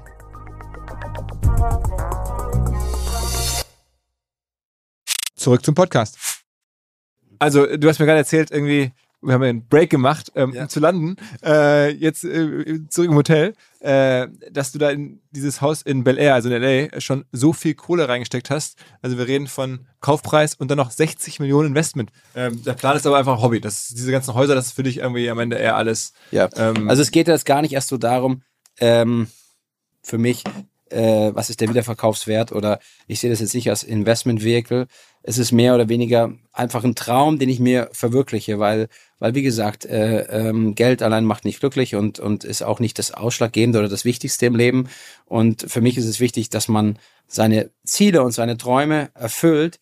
Und das ist halt einer meiner Kindheitsträume. Ich wollte immer ähm, in LA ein Haus haben und, und dass es jetzt so ein großes Haus wird, das hätte auch nicht sein müssen, aber das war jetzt auch nicht so geplant, ja. Und was hast du äh, noch für Träume? Was gibt's denn noch für... äh, Ich habe, ich habe, ich habe äh, mein Sohn jetzt, der geboren wird, ist einer meiner Träume. Ich habe ja schon einen Sohn, ja, der lebt ja in Brasilien bei seiner Mutter und das war am Anfang nicht so einfach. Jetzt haben wir ein gutes Verhältnis, aber ganz am Anfang haben wir äh, kein gutes Verhältnis gehabt, so äh, dass es eben so war, dass die ersten vier Jahre eigentlich war ich überhaupt nicht anwesend im, im Leben meines Sohnes und das war schon sehr ähm, schwierig für mich persönlich, weil weil das mir schon sehr wehgetan hat und und wenn du dann dein eigenes Kind nicht sehen kannst für so lange Zeit und dann auch bei der Entwicklung nicht dabei bist, beim ersten Schritt, beim ersten Lachen, beim ersten Sprechen, das hat schon sehr, äh, das hat schon seine Spuren hinterlassen, ja. Und ähm, ja, und jetzt kann ich das alles aufholen. Und das war schon so auch einer meiner Träume, nochmal ein, ein Kind zu haben, ähm, mit einer Frau, in, mit der ich auch zusammen bin und die Beziehung auch genießen kann und auch also wirklich die Vaterrolle dann auch wirklich ähm, äh, äh, äh, wahrnehmen kann, weil ich, ich konnte für meinen Sohn äh, in den ersten Jahren einfach nicht da sein, ja. Und auch jetzt ist es schwierig. Ich meine, auch äh, Brasilien ist jetzt nicht um die Ecke, ne? Da, da, da fliegst du schon ein paar, paar Stunden. Aber wie, wie, wie passt da jetzt das, also gerade auch bei die, deinen ganzen Immobilien in der echten Welt, wie passt da das Metaverse rein? Also sozusagen jetzt auf einmal die Ja. virtuelle Welt? Aber nochmal, um die Immobilie zurückzukommen. Also dieses Haus, also ähm, ist einfach, in Deutschland, in Deutschland sagt man, der Weg ist das Ziel. Okay? Und, und, ähm, und es macht eigentlich so viel Spaß, diese Ideen, die man hat, umzusetzen. Dann, wenn es umgesetzt ist und du das Ziel erreicht hast, ja, dann ist der Traum ja nicht mehr ein Traum, sondern ist er Realität geworden, ja. Und, und wir wissen alle, oder wir, ich glaube, wir wissen alle, dass die Träume immer lebenswerter sind, wie, wie die Realität, ja. Weil, ähm, äh, ich weiß nicht, ob dir das auch schon mal passiert ist, aber bei mir ist es immer so, immer wenn du einen Traum verwirklichst in die Realität, dann, dann bist du in dem Moment erstmal glücklich im ersten Moment, ja. Aber nach kurzer Zeit, äh, ich will jetzt nicht sagen, du wirst depressiv, aber, aber du, du, du, du verstehst oder fängst an zu verstehen, dass der Traum jetzt Realität ist und, und dadurch natürlich kaputt gegangen ist, ja, also zerstört wurde, ne? durch die Realität. Und die Realität ist nie so schön wie das, was in deinem Kopf äh, stattfindet, meistens, ja. Also, also der, der Traum ist immer im Kopf schöner als in Realität. Und deswegen will ich eigentlich nie, dass diese Träume auch zu Ende gehen. Deswegen, das Erstrebenswert ist eigentlich der Weg zum Traum. Ja. Und das ist eigentlich das Schöne. Und, und deswegen, ähm, ähm, also bei dieser Immobilie, bei diesem Immobilienprojekt, es macht mir Spaß, das Ding zu entwickeln, zu bauen, zu planen, die Räume, die, äh, die Details, die, die Türklinken und alles Mögliche. Das ist wirklich, das macht Spaß. Ich glaube, wenn das Ding dann mal fertig ist, dann, dann werde ich nicht mehr so viel Spaß haben, wie ich es jetzt habe. Ja? Dann weiß ich gar nicht, was damit anfangen soll, weil es auf der anderen Seite der Welt ist und so groß ist, dass es kein Mensch braucht und, und wahrscheinlich mein Lebensmittelpunkt mit meiner Familie und meiner Arbeit, also ich bin ja da, wo meine Arbeit ist, dann ganz woanders ist. Aber die, die Idee ist einfach, Sachen umzusetzen. Unabhängig jetzt vom finanziellen Gewinn oder, oder, oder so weiter. Ich, ich bin also jemand, der da nicht so aufs Geld guckt, sondern sagt, wenn, äh, mir ist es wichtig, dass, dass der Traum, den ich, also den ich im Kopf habe, dass er auch umgesetzt werden kann, ja, und realisierbar ist. Und da geht es eher darum, die Träume zu realisieren. Und ähm, aber lass mal kurz über, über, die Metaverse, genau. genau. Also Metaverse ähm, ist super spannend, äh, ein ganz anderes Thema. Äh, Metaverse ist spannend, weil das wirklich der Anfang von etwas ganz Neuem ist und auch der Anfang von etwas ganz Großem. Man kann sich das wirklich schwer vorstellen, äh, was, was die Metaverse für uns alle in Zukunft bedeuten kann und bedeuten wird. Ja? Äh, ich bin der festen Überzeugung, dass die Metaverse ähm, unser Leben verändern wird. Unser Leben, wie wir heute leben, unser soziales Verhalten verändern wird, aber auch unser Konsumverhalten verändern wird. Ich bin davon überzeugt, dass die Metaverse ähm, äh, ähm, das Internet ersetzen wird, okay. Es ist eine Weiterentwicklung vom Internet, okay. Und, und ich glaube, dass das schneller stattfinden wird, als wir glauben oder uns vorstellen können. Allein aus dem Grund, weil das Internet, ich kann mich noch gut erinnern, da war ich vielleicht so 16, 17 Jahre alt, da hatten wir den ersten Computer zu Hause. Ähm, ich bin jetzt 44 und, und, ähm, und ich kann mich erinnern, dass, das war ein Atari. Und äh, wir haben dann mit meinem Vater zusammen so ersten Programme geschrieben, so kleine Programme programmiert. Äh, man konnte ja noch nicht viel machen mit dem Computer, konnte man nur programmieren. Es gab ja kein Internet, kein gar nichts. Ne?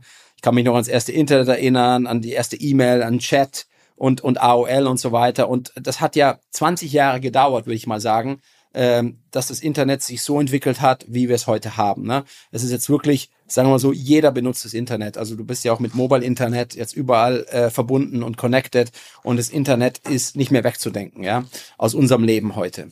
Und äh, die Vorteile, die die Technologie mit sich gebracht hat, wie Navigationssysteme. Und ich erinnere noch mein erstes Telefon. Ne? Also da war ich auch so 16 Jahre alt, hatte ich mein erstes Telefon. Und und ähm, ich glaube, dass die Metaverse das alles nochmal äh, äh, toppen wird. Und äh, das wird nicht 20 Jahre dauern, das wird drei bis fünf Jahre dauern. Allein aus dem Grund, weil die Technologie heute viel schneller ist. Die Rechner sind schneller, die, die, die Programme helfen uns, das, was wir heute wollen, viel schneller zu entwickeln und umzusetzen. Ich glaube, dass wir in den nächsten zwei, drei Jahren schon einen riesen Impact sehen werden von der Metaverse. Es wird dann interessant werden, kommerziell interessant, wenn Menschen, mehr Menschen anfangen, sich in der Metaverse zu bewegen, ja. Aber, welches Dann, Metaverse wettest du denn? Ich meine, du hast jetzt ja auch schon für relativ viel Geld da so mhm. Grundstücke gekauft. Guckst du dir das jetzt genau an? Es gibt ja verschiedenste Ansätze. Ja. ja. Ich habe mir das schon angeschaut, aber egal. Ich bin, äh, ich bin jetzt ja kein Spekulant, ja. Ich bin jetzt nicht jemand, der kauft, um wieder zu verkaufen. Ich bin kein Hausflipper oder auch kein Landflipper. Ja. Es gibt da genug Glücksritter, die kaufen Land und dann verkaufen sie es äh, äh, gleich wieder um, um Gewinn zu machen, ja. Ähm, es gibt ja verschiedene Welten in der Metaverse. Es gibt äh, die Sandbox, es gibt die Decentraland und auch andere Welten. Ähm, du musst sehen, für mich war es wichtig, anzufangen, ja. Und ich habe auch, meine Mutter hat gesagt, so, die hat mich angerufen und gesagt, du bist ja verrückt, da in der Metaverse so viel Geld auszugeben. Und meine Mutter sagt, was ist das überhaupt, ja? Was, was hast du denn da, für was hast du denn da Geld ausgegeben? Das ist irgendwo in der Zeitung gelesen. Und ähm, ähm, es, ich denke, ich denke, es ist wichtig, ähm, von Anfang an dabei zu sein. Und ich habe meine Mutter versucht zu erklären, ich gesagt, Mama, guck, ähm, mir geht's gar nicht darum, wahrscheinlich wird das, was ich für dieses Land bezahle, wahrscheinlich wird das Land in ein paar Jahren nichts mehr wert sein. Ja? Wahrscheinlich werde ich dieses Investment komplett verlieren. Aber darum geht's gar nicht. Es geht mehr darum, die Erfahrung, die wir in den nächsten Jahren sammeln und die wir heute schon sammeln, die wir gestern schon gesammelt haben, äh, dieses Land, das wir heute haben, zu bebauen und zu bewirtschaften, ja, weil die meisten, die besitzen zwar Land, es gibt also nicht die meisten, es gibt Leute, es gibt ja erst wenig Leute, aber es gibt Leute, die besitzen Land, aber die machen nichts und die fangen nichts damit an. Und wir haben auf unserem Land schon einen Tower hingestellt, wir haben einen Catwalk dahingestellt. Das ist ein Sandbox, ne? Äh, nee, wir sind in Decentraland. Okay. I'm not a fan of Sandbox. Ich sag dir auch gleich warum. Okay. Äh, und und äh, wir haben dort einen Pop-up Line Sports Store stehen. Heute Abend haben wir eine Party in Decentraland, ja heute Abend äh, ähm, um 8 Uhr haben wir Livestreaming in Decentraland. Wir hatten schon verschiedene Partys. Wir hatten äh, bis zu 3.000, 4.000 äh, äh, Besucher äh, äh, during unseren Events, was sehr, sehr viel ist, weil das ist noch eine sehr limitierte Welt. Ja. Du kannst zum Beispiel in die, in die Metaverse nur reinkommen mit einem stationären PC oder mit einem Laptop. Es geht also nicht über Mobile Internet oder es geht auch nicht über iPad. Ähm, die Grafik, äh, die Grafiken sind sehr limitiert noch, okay. Das ist einfach so, weil, weil ähm, das noch nicht so weit ist. Es sieht alles so ein bisschen aus wie so ein Computerspiel aus den 90ern. Vor allem Sandbox, wobei die Centraland ein bisschen more advanced ist wie Sandbox, ja. Und, und äh, Sandbox ich habe mich mit Sandbox auseinandergesetzt, ich habe mit denen telefoniert, mit dem, mit dem Marketing Director und auch mit ihrem, mit ihrem Team in, in Paris. Äh, und die haben mir auch so ein bisschen ihre Vision erklärt, was ist die Vision von Sandbox, weil ich wollte einfach verstehen, ist es interessant für uns auch äh, in, in der Sandbox zu investieren. Wir wollten eigentlich auch für viel Geld in Sandbox was kaufen. Aber ich habe verstanden, dass sie eine ganz andere Vision haben. Die wollen auch nicht weg von ihrem let's say, die sind ja entstanden von einem Computerspiel. Ich weiß nicht, ob du das mhm. weißt, aber ich glaube, das ist so Minecraft-mäßig, ja. Mhm. Und die wollen auch nicht weg von diesem Style. Die wollen auch mehr in diesem, diesem Style bleiben. Wobei Decentraland uns ganz andere Möglichkeiten gibt, auch grafisch und technisch äh, unsere Visionen umzusetzen, ja. Wobei die immer noch sehr stark limitiert sind. Und ähm, wir haben auch nicht nur für 1,4 Millionen Dollar Land gekauft, wir haben auch mindestens so viel Geld nochmal investiert um darauf zu bauen. Weil wenn du da bauen willst, das kostet dir im wirklichen Leben auch Geld, weil du brauchst Engineers, du brauchst Architekten, du brauchst Leute, die das, was du bauen willst, in die Metaverse umsetzen können. Ja, wir haben anfangs eine Agentur benutzt, aber jetzt haben wir eigene Leute eingestellt und ab nächster Woche sind wir dann so weit, dass wir mit unserem eigenen Team in der Metaverse uns weiterentwickeln können, ja. Und du kannst da wirklich deine eigene Welten bauen. Du kannst einen Store bauen, du kannst. Aber ist für dich auch eine Marketingausgabe, ne? Wenn man sagt drei Millionen, ich meine, das ist ja für dich jetzt auch am Ende ja. Marketing, selbst wenn das alles in den Bach untergeht, wir reden jetzt drüber, schreiben Zeitungen drüber, du bist sozusagen einer der ersten, du bist Innovator, das macht, tut alles der Marke gut. Ja, es, also einmal ist es Marketing, auf dem anderen ist es aber auch Business, weil wir wollen auch eine Kredibilität haben in der, in der, Community of Crypto and NFTs, okay? Glaubst also, du, glaubst du auch neben Metaverse auch so stark an Krypto selber? Also bist du auch jetzt, ja, ja. gehst du jetzt auch in Bitcoin rein und so? Ja, ja, absolut, aber da komme ich auch gleich dazu. Also, also die Metaverse muss entwickelt werden von uns, von uns Menschen, von, von Unternehmen, von Unternehmern. Wir müssen Content schaffen, ja. Ohne Content ist der Metaverse nichts wert, ja. Und, und da gibt's einige Firmen, die haben da investiert, wie Samsung zum Beispiel, die sind Nachbar von mir auf dem Land, die sind gleich neben uns und die haben dort äh, ihren, ihren äh, äh Store von äh, äh, Meatpacking District in New York nachgebaut. Ich weiß nicht, ob du den schon mal gesehen hast, im Meatpacking District, die haben so einen coolen Store, den in front of the W Hotel, den haben die dort nachgebaut. Aber der ist natürlich, da kannst du reingehen, dann gehst du in den Store und dann plötzlich bist du in einem Wald und dann gehst du weiter und kommst, also in der Metaverse kannst du Sachen machen, die kannst du dir noch gar nicht mal vorstellen und und es wird sehr schnell gehen, dass die Technologie uns erlauben wird, dass wir in der Metaverse so eine gute Resolution haben, die wir jetzt noch nicht haben, dass es alles sehr realistisch sein wird. Also das wird anfangen mit Meeting Rooms. Du wirst ein Meeting haben, so wie wir, Zoom-Meeting oder, oder jetzt ein, ein Live-Meeting oder ein Live-Interview. Aber in der Metaverse wirst du irgendwann mit deinem Avatar mir gegenüber sitzen, wir werden Eye-Kontakt haben, wir werden sprechen, wir werden äh, uns äh, austauschen und wahrscheinlich wird in naher Zukunft äh, dein Avatar genauso ausschauen wie du, wenn du das willst. Oder komplett anders. Vielleicht willst du eine Frau sein, vielleicht willst du ein Mann sein, vielleicht willst du ein Tier sein, vielleicht willst du ein Dinosaurier sein. Du kannst alles sein, was du willst. Und ähm, dann hast du natürlich diese VR-Experience, ja. Ähm, Du kannst natürlich alles äh, äh, in der Virtual Reality äh, äh, mit der Virtual Reality Brille auch noch äh, ähm, dir anschauen. Du kannst nach oben gucken, nach hinten, nach unten. Du kannst dich umgucken. Also du hast diese 3D Experience und und ähm, ähm, auch ohne VR kannst du natürlich mit deinem Cursor da dich rumbewegen. Aber das wird kommen und das wird auch das E-Commerce revolutionieren. Ja, das wird also äh, jetzt ist ja alles eindimensional. Ich sage mal so, das wird so sein wie wenn Radio, wenn Fernsehen als Fernsehen erfunden wurde und Radio, äh, dann im Prinzip gibt es zwar immer noch, aber jeder guckt jetzt Fernsehen und, und, und, und Radio ist nicht mehr das, was es mal war früher, ja. Und das ist genauso, was die Metaverse dem, also jetzt uns Menschen, uns Consumern äh, äh, bringen wird. Wahrscheinlich sogar noch mehr, ja. Und äh, Krypto, ein Bitcoin und so weiter. Wir, wir haben äh, relativ früh angefangen, äh, Krypto als Payment Term zu, zu, zu akzeptieren. Und zwar sogar letztes Jahr schon im August, ja, äh, haben wir angefangen in unseren Stores und auch ähm, online äh, Krypto als Payment Term offiziell zu akzeptieren. Und wir waren der erste, die erste, der erste Brand in der Luxury Fashion World, die das gemacht haben. Und Bringt das was? ja, Also das heißt, es ko- kommen jetzt mehr Kunden oder, oder ich meine, Mhm. ist, das, ist das wirklich zusätzlicher Umsatz? Am Anfang dachte ich, das ist einfach nur cool und das Ja. ist so ein bisschen Marketing äh, für die Firma.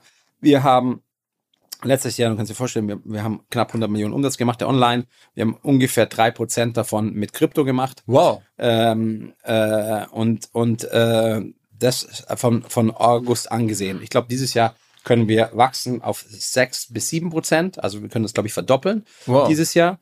Ähm, das sind immer noch keine Riesensummen, aber es ist, es ist äh, wirklich interessant zu sehen, wie viele Menschen jetzt schon äh, mit Krypto bezahlen und auch bezahlen wollen. Und, und, und deswegen glaube ich auch an Krypto, weil es gibt ja Menschen, es redet, Reder redet ja über Krypto und sagt, ja, wird es was und wie wird es in Zukunft aussehen und hat es überhaupt eine Chance? Und ich bin da relativ überzeugt mittlerweile, weil ich ja wirklich sehe, was äh, heute schon möglich ist und auch wie, sagen wir mal, verbreitet Krypto eigentlich schon ist und wie viele Menschen das auch wirklich nutzen. Wir sehen kleine, sehr viele kleine, aber auch große Transaktionen, die mit Krypto stattfinden. Und ähm, ich sehe natürlich auch, äh, was ist, was wir reden ist, von Bitcoin, ne? Also ja, wir wir reden von, von wir, no, no, wir akzeptieren 25 Cryptocurrencies. 25. Ja, auch das ist schon mal mind-blowing. Ja. Die Herausforderung ist ja die, dass äh, Krypto sich die ganze Zeit verändert.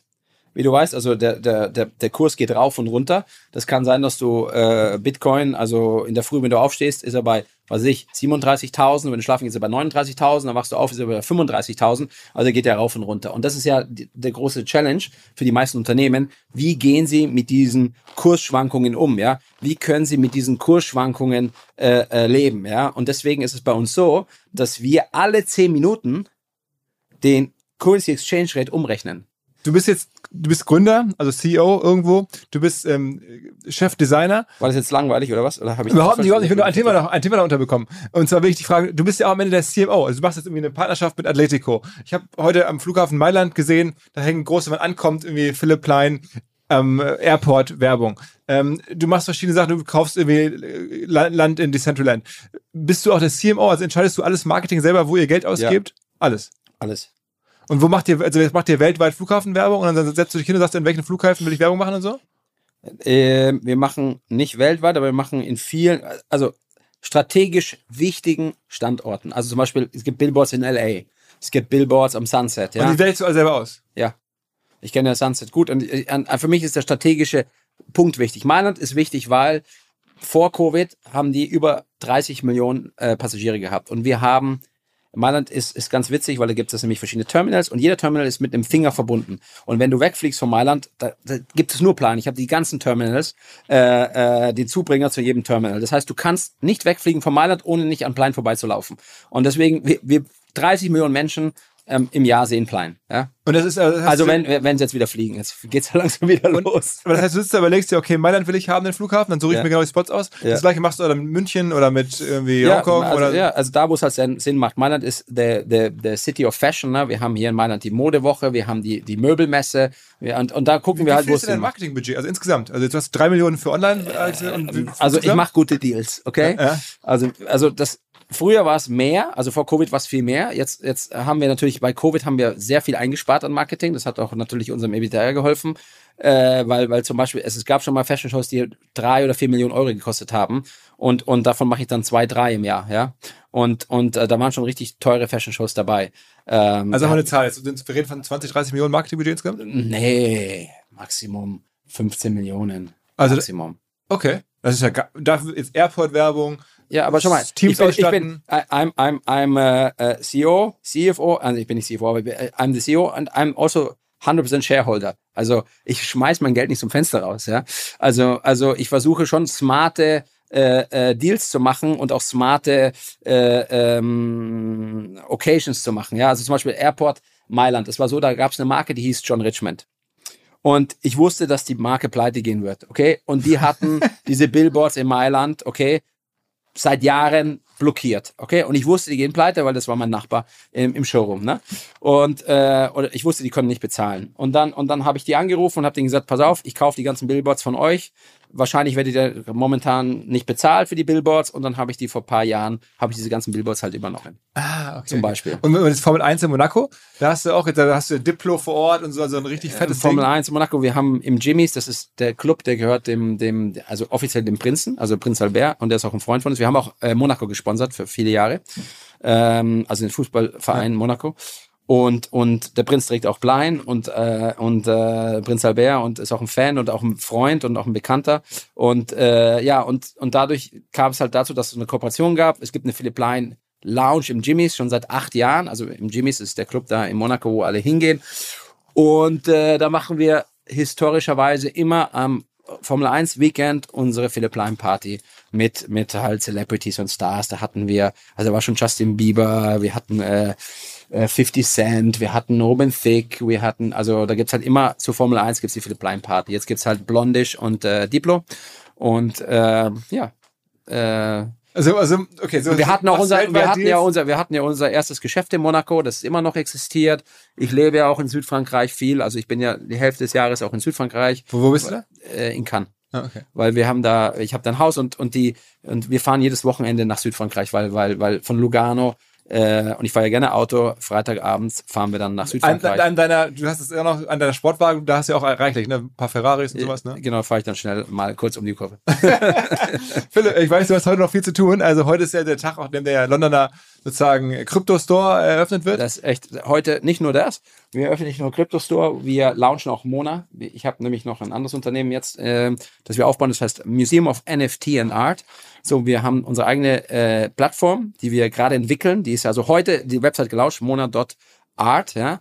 Mona.art, also Museum of NFT and Art. Das ist sowas wie OpenSea, das ist sowas wie äh, Codify, äh, ist unsere eigene Trading-Plattform die jetzt in den nächsten Wochen oder nächsten zwei, drei Monaten richtig aktiv sein wird. Heute haben wir nur die Webseite live geschaltet und wir minden. Du kannst, äh, wir werden, also wir geben dir alle möglichen Services und Also, äh, ja, man sehr kann spannend. also Mo- Mona. Punkt- Mona.art. Mona.art, okay. Ja. Also, wer jetzt reingehört hat, guckt euch Philipp Plein an auf Instagram, ähm, mona.art, plein.com. Es ist einfach, Plansport.com, Billionaire.com, es gibt noch eine andere Marke, haben wir gar nicht drüber gesprochen, komplett anders wie Plein und wir haben auch nicht wirklich über Plan Sport gesprochen. wir müssen, das wir müssen das irgendwie vorsetzen. Da sind, wir, da sind wir gar nicht drauf gekommen, weil Sport is going to make a big revolution in the sports active world. Und da wirklich greifen wir wieder die Monster an. Äh, das habe ich noch gar nicht gesagt, das musst du noch zuhören, das ist wichtig, sorry. Äh, ähm, also Active Sportswear, wir haben kurz drüber gesprochen, dann haben wir es immer wieder abgebrochen, weil andere Themen aufkamen.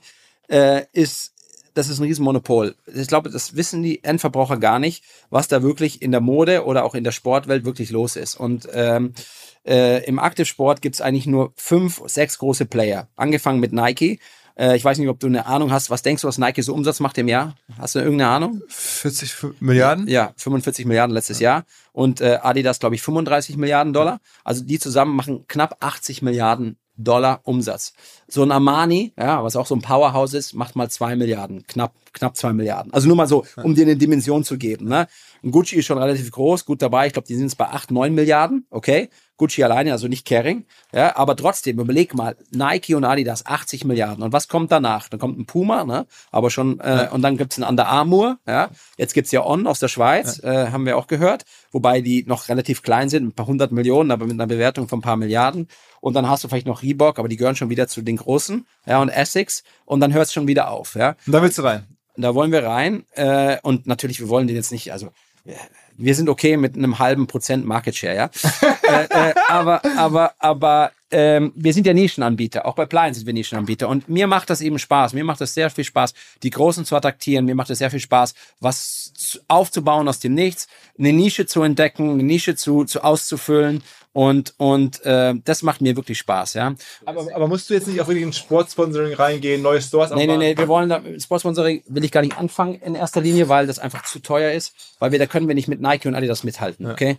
Ja. Äh, das ist etwas, wo wir einfach, äh, wir haben nicht dieses Geld, wir haben nicht dieses Budget, ja.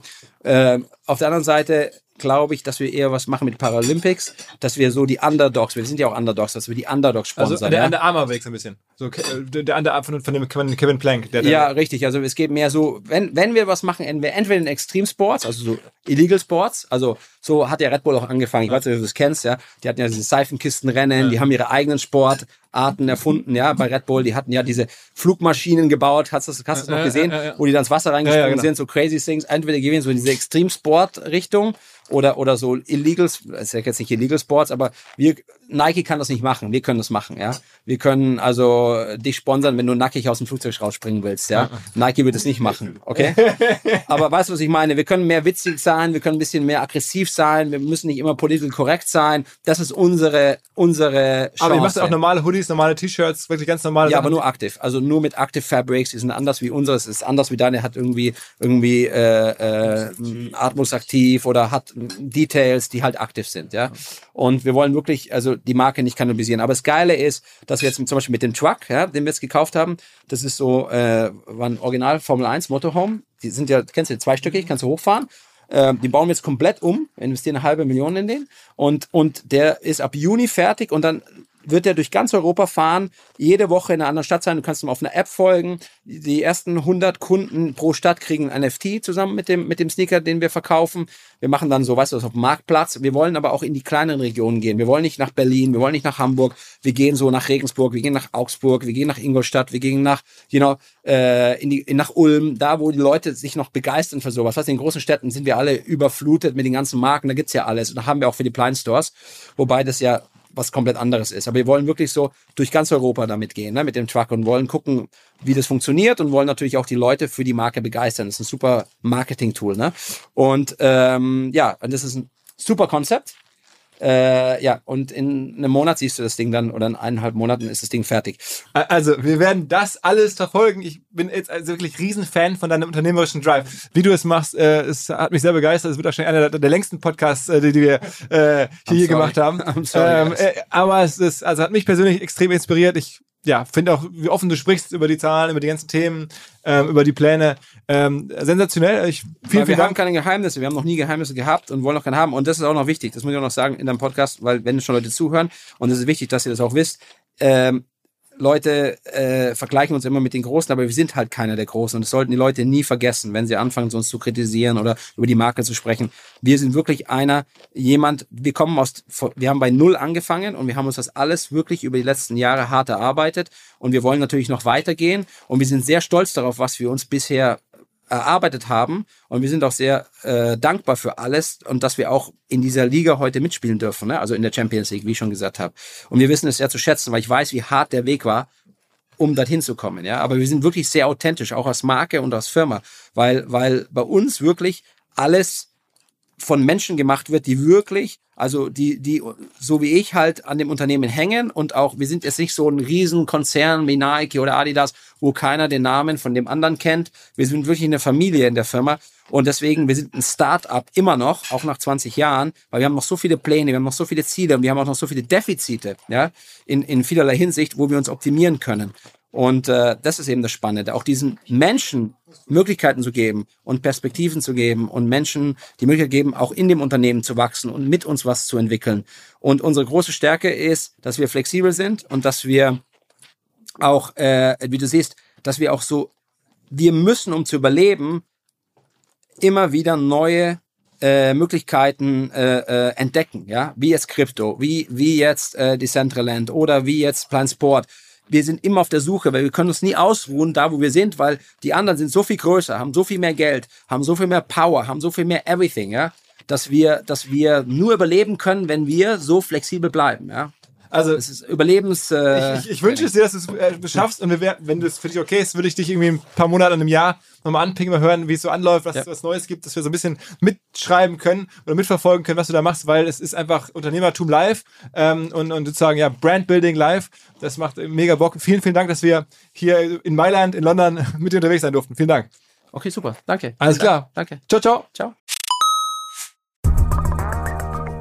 neuer Partner bei uns und zwar Lexware. Eine Firma, eine Marke, die ich schon lange kenne und die dafür bekannt ist, dass sie in vermeintlich recht langweiligen Nischen wirklich die Top-Angebote macht. Zum Beispiel Software oder Weiterbildung rund um Fragen der Warenwirtschaft, rund um Buchhaltung, rund um private Finanzen, rund um Steuererklärung, Software und Informationen für Vereine. Dinge, die man einfach braucht, um unternehmerisch voranzukommen, insbesondere im Bereich kleinere und mittlere Firmen. Dafür steht Lexware und bietet halt sowohl Software als auch Weiterbildungsangebote. Hat mittlerweile auch einen sehr interessanten Podcast, der heißt Flopcast und es geht um Erfolgsgeschichten, aber auch um Lerngeschichten von Unternehmerinnen und Unternehmern. Es gibt einen TikTok-Kanal selbstständig.machen, auch von Lexware. Es gibt ein Magazin und, und, und. Wichtig ist, wenn ihr euch von Bürokratie befreien möchtet, wenn ihr Unterstützungsangebote im Businessbereich sucht, dann denkt an lexware.de. L-E-X-Ware, ein Wort, lexware.de.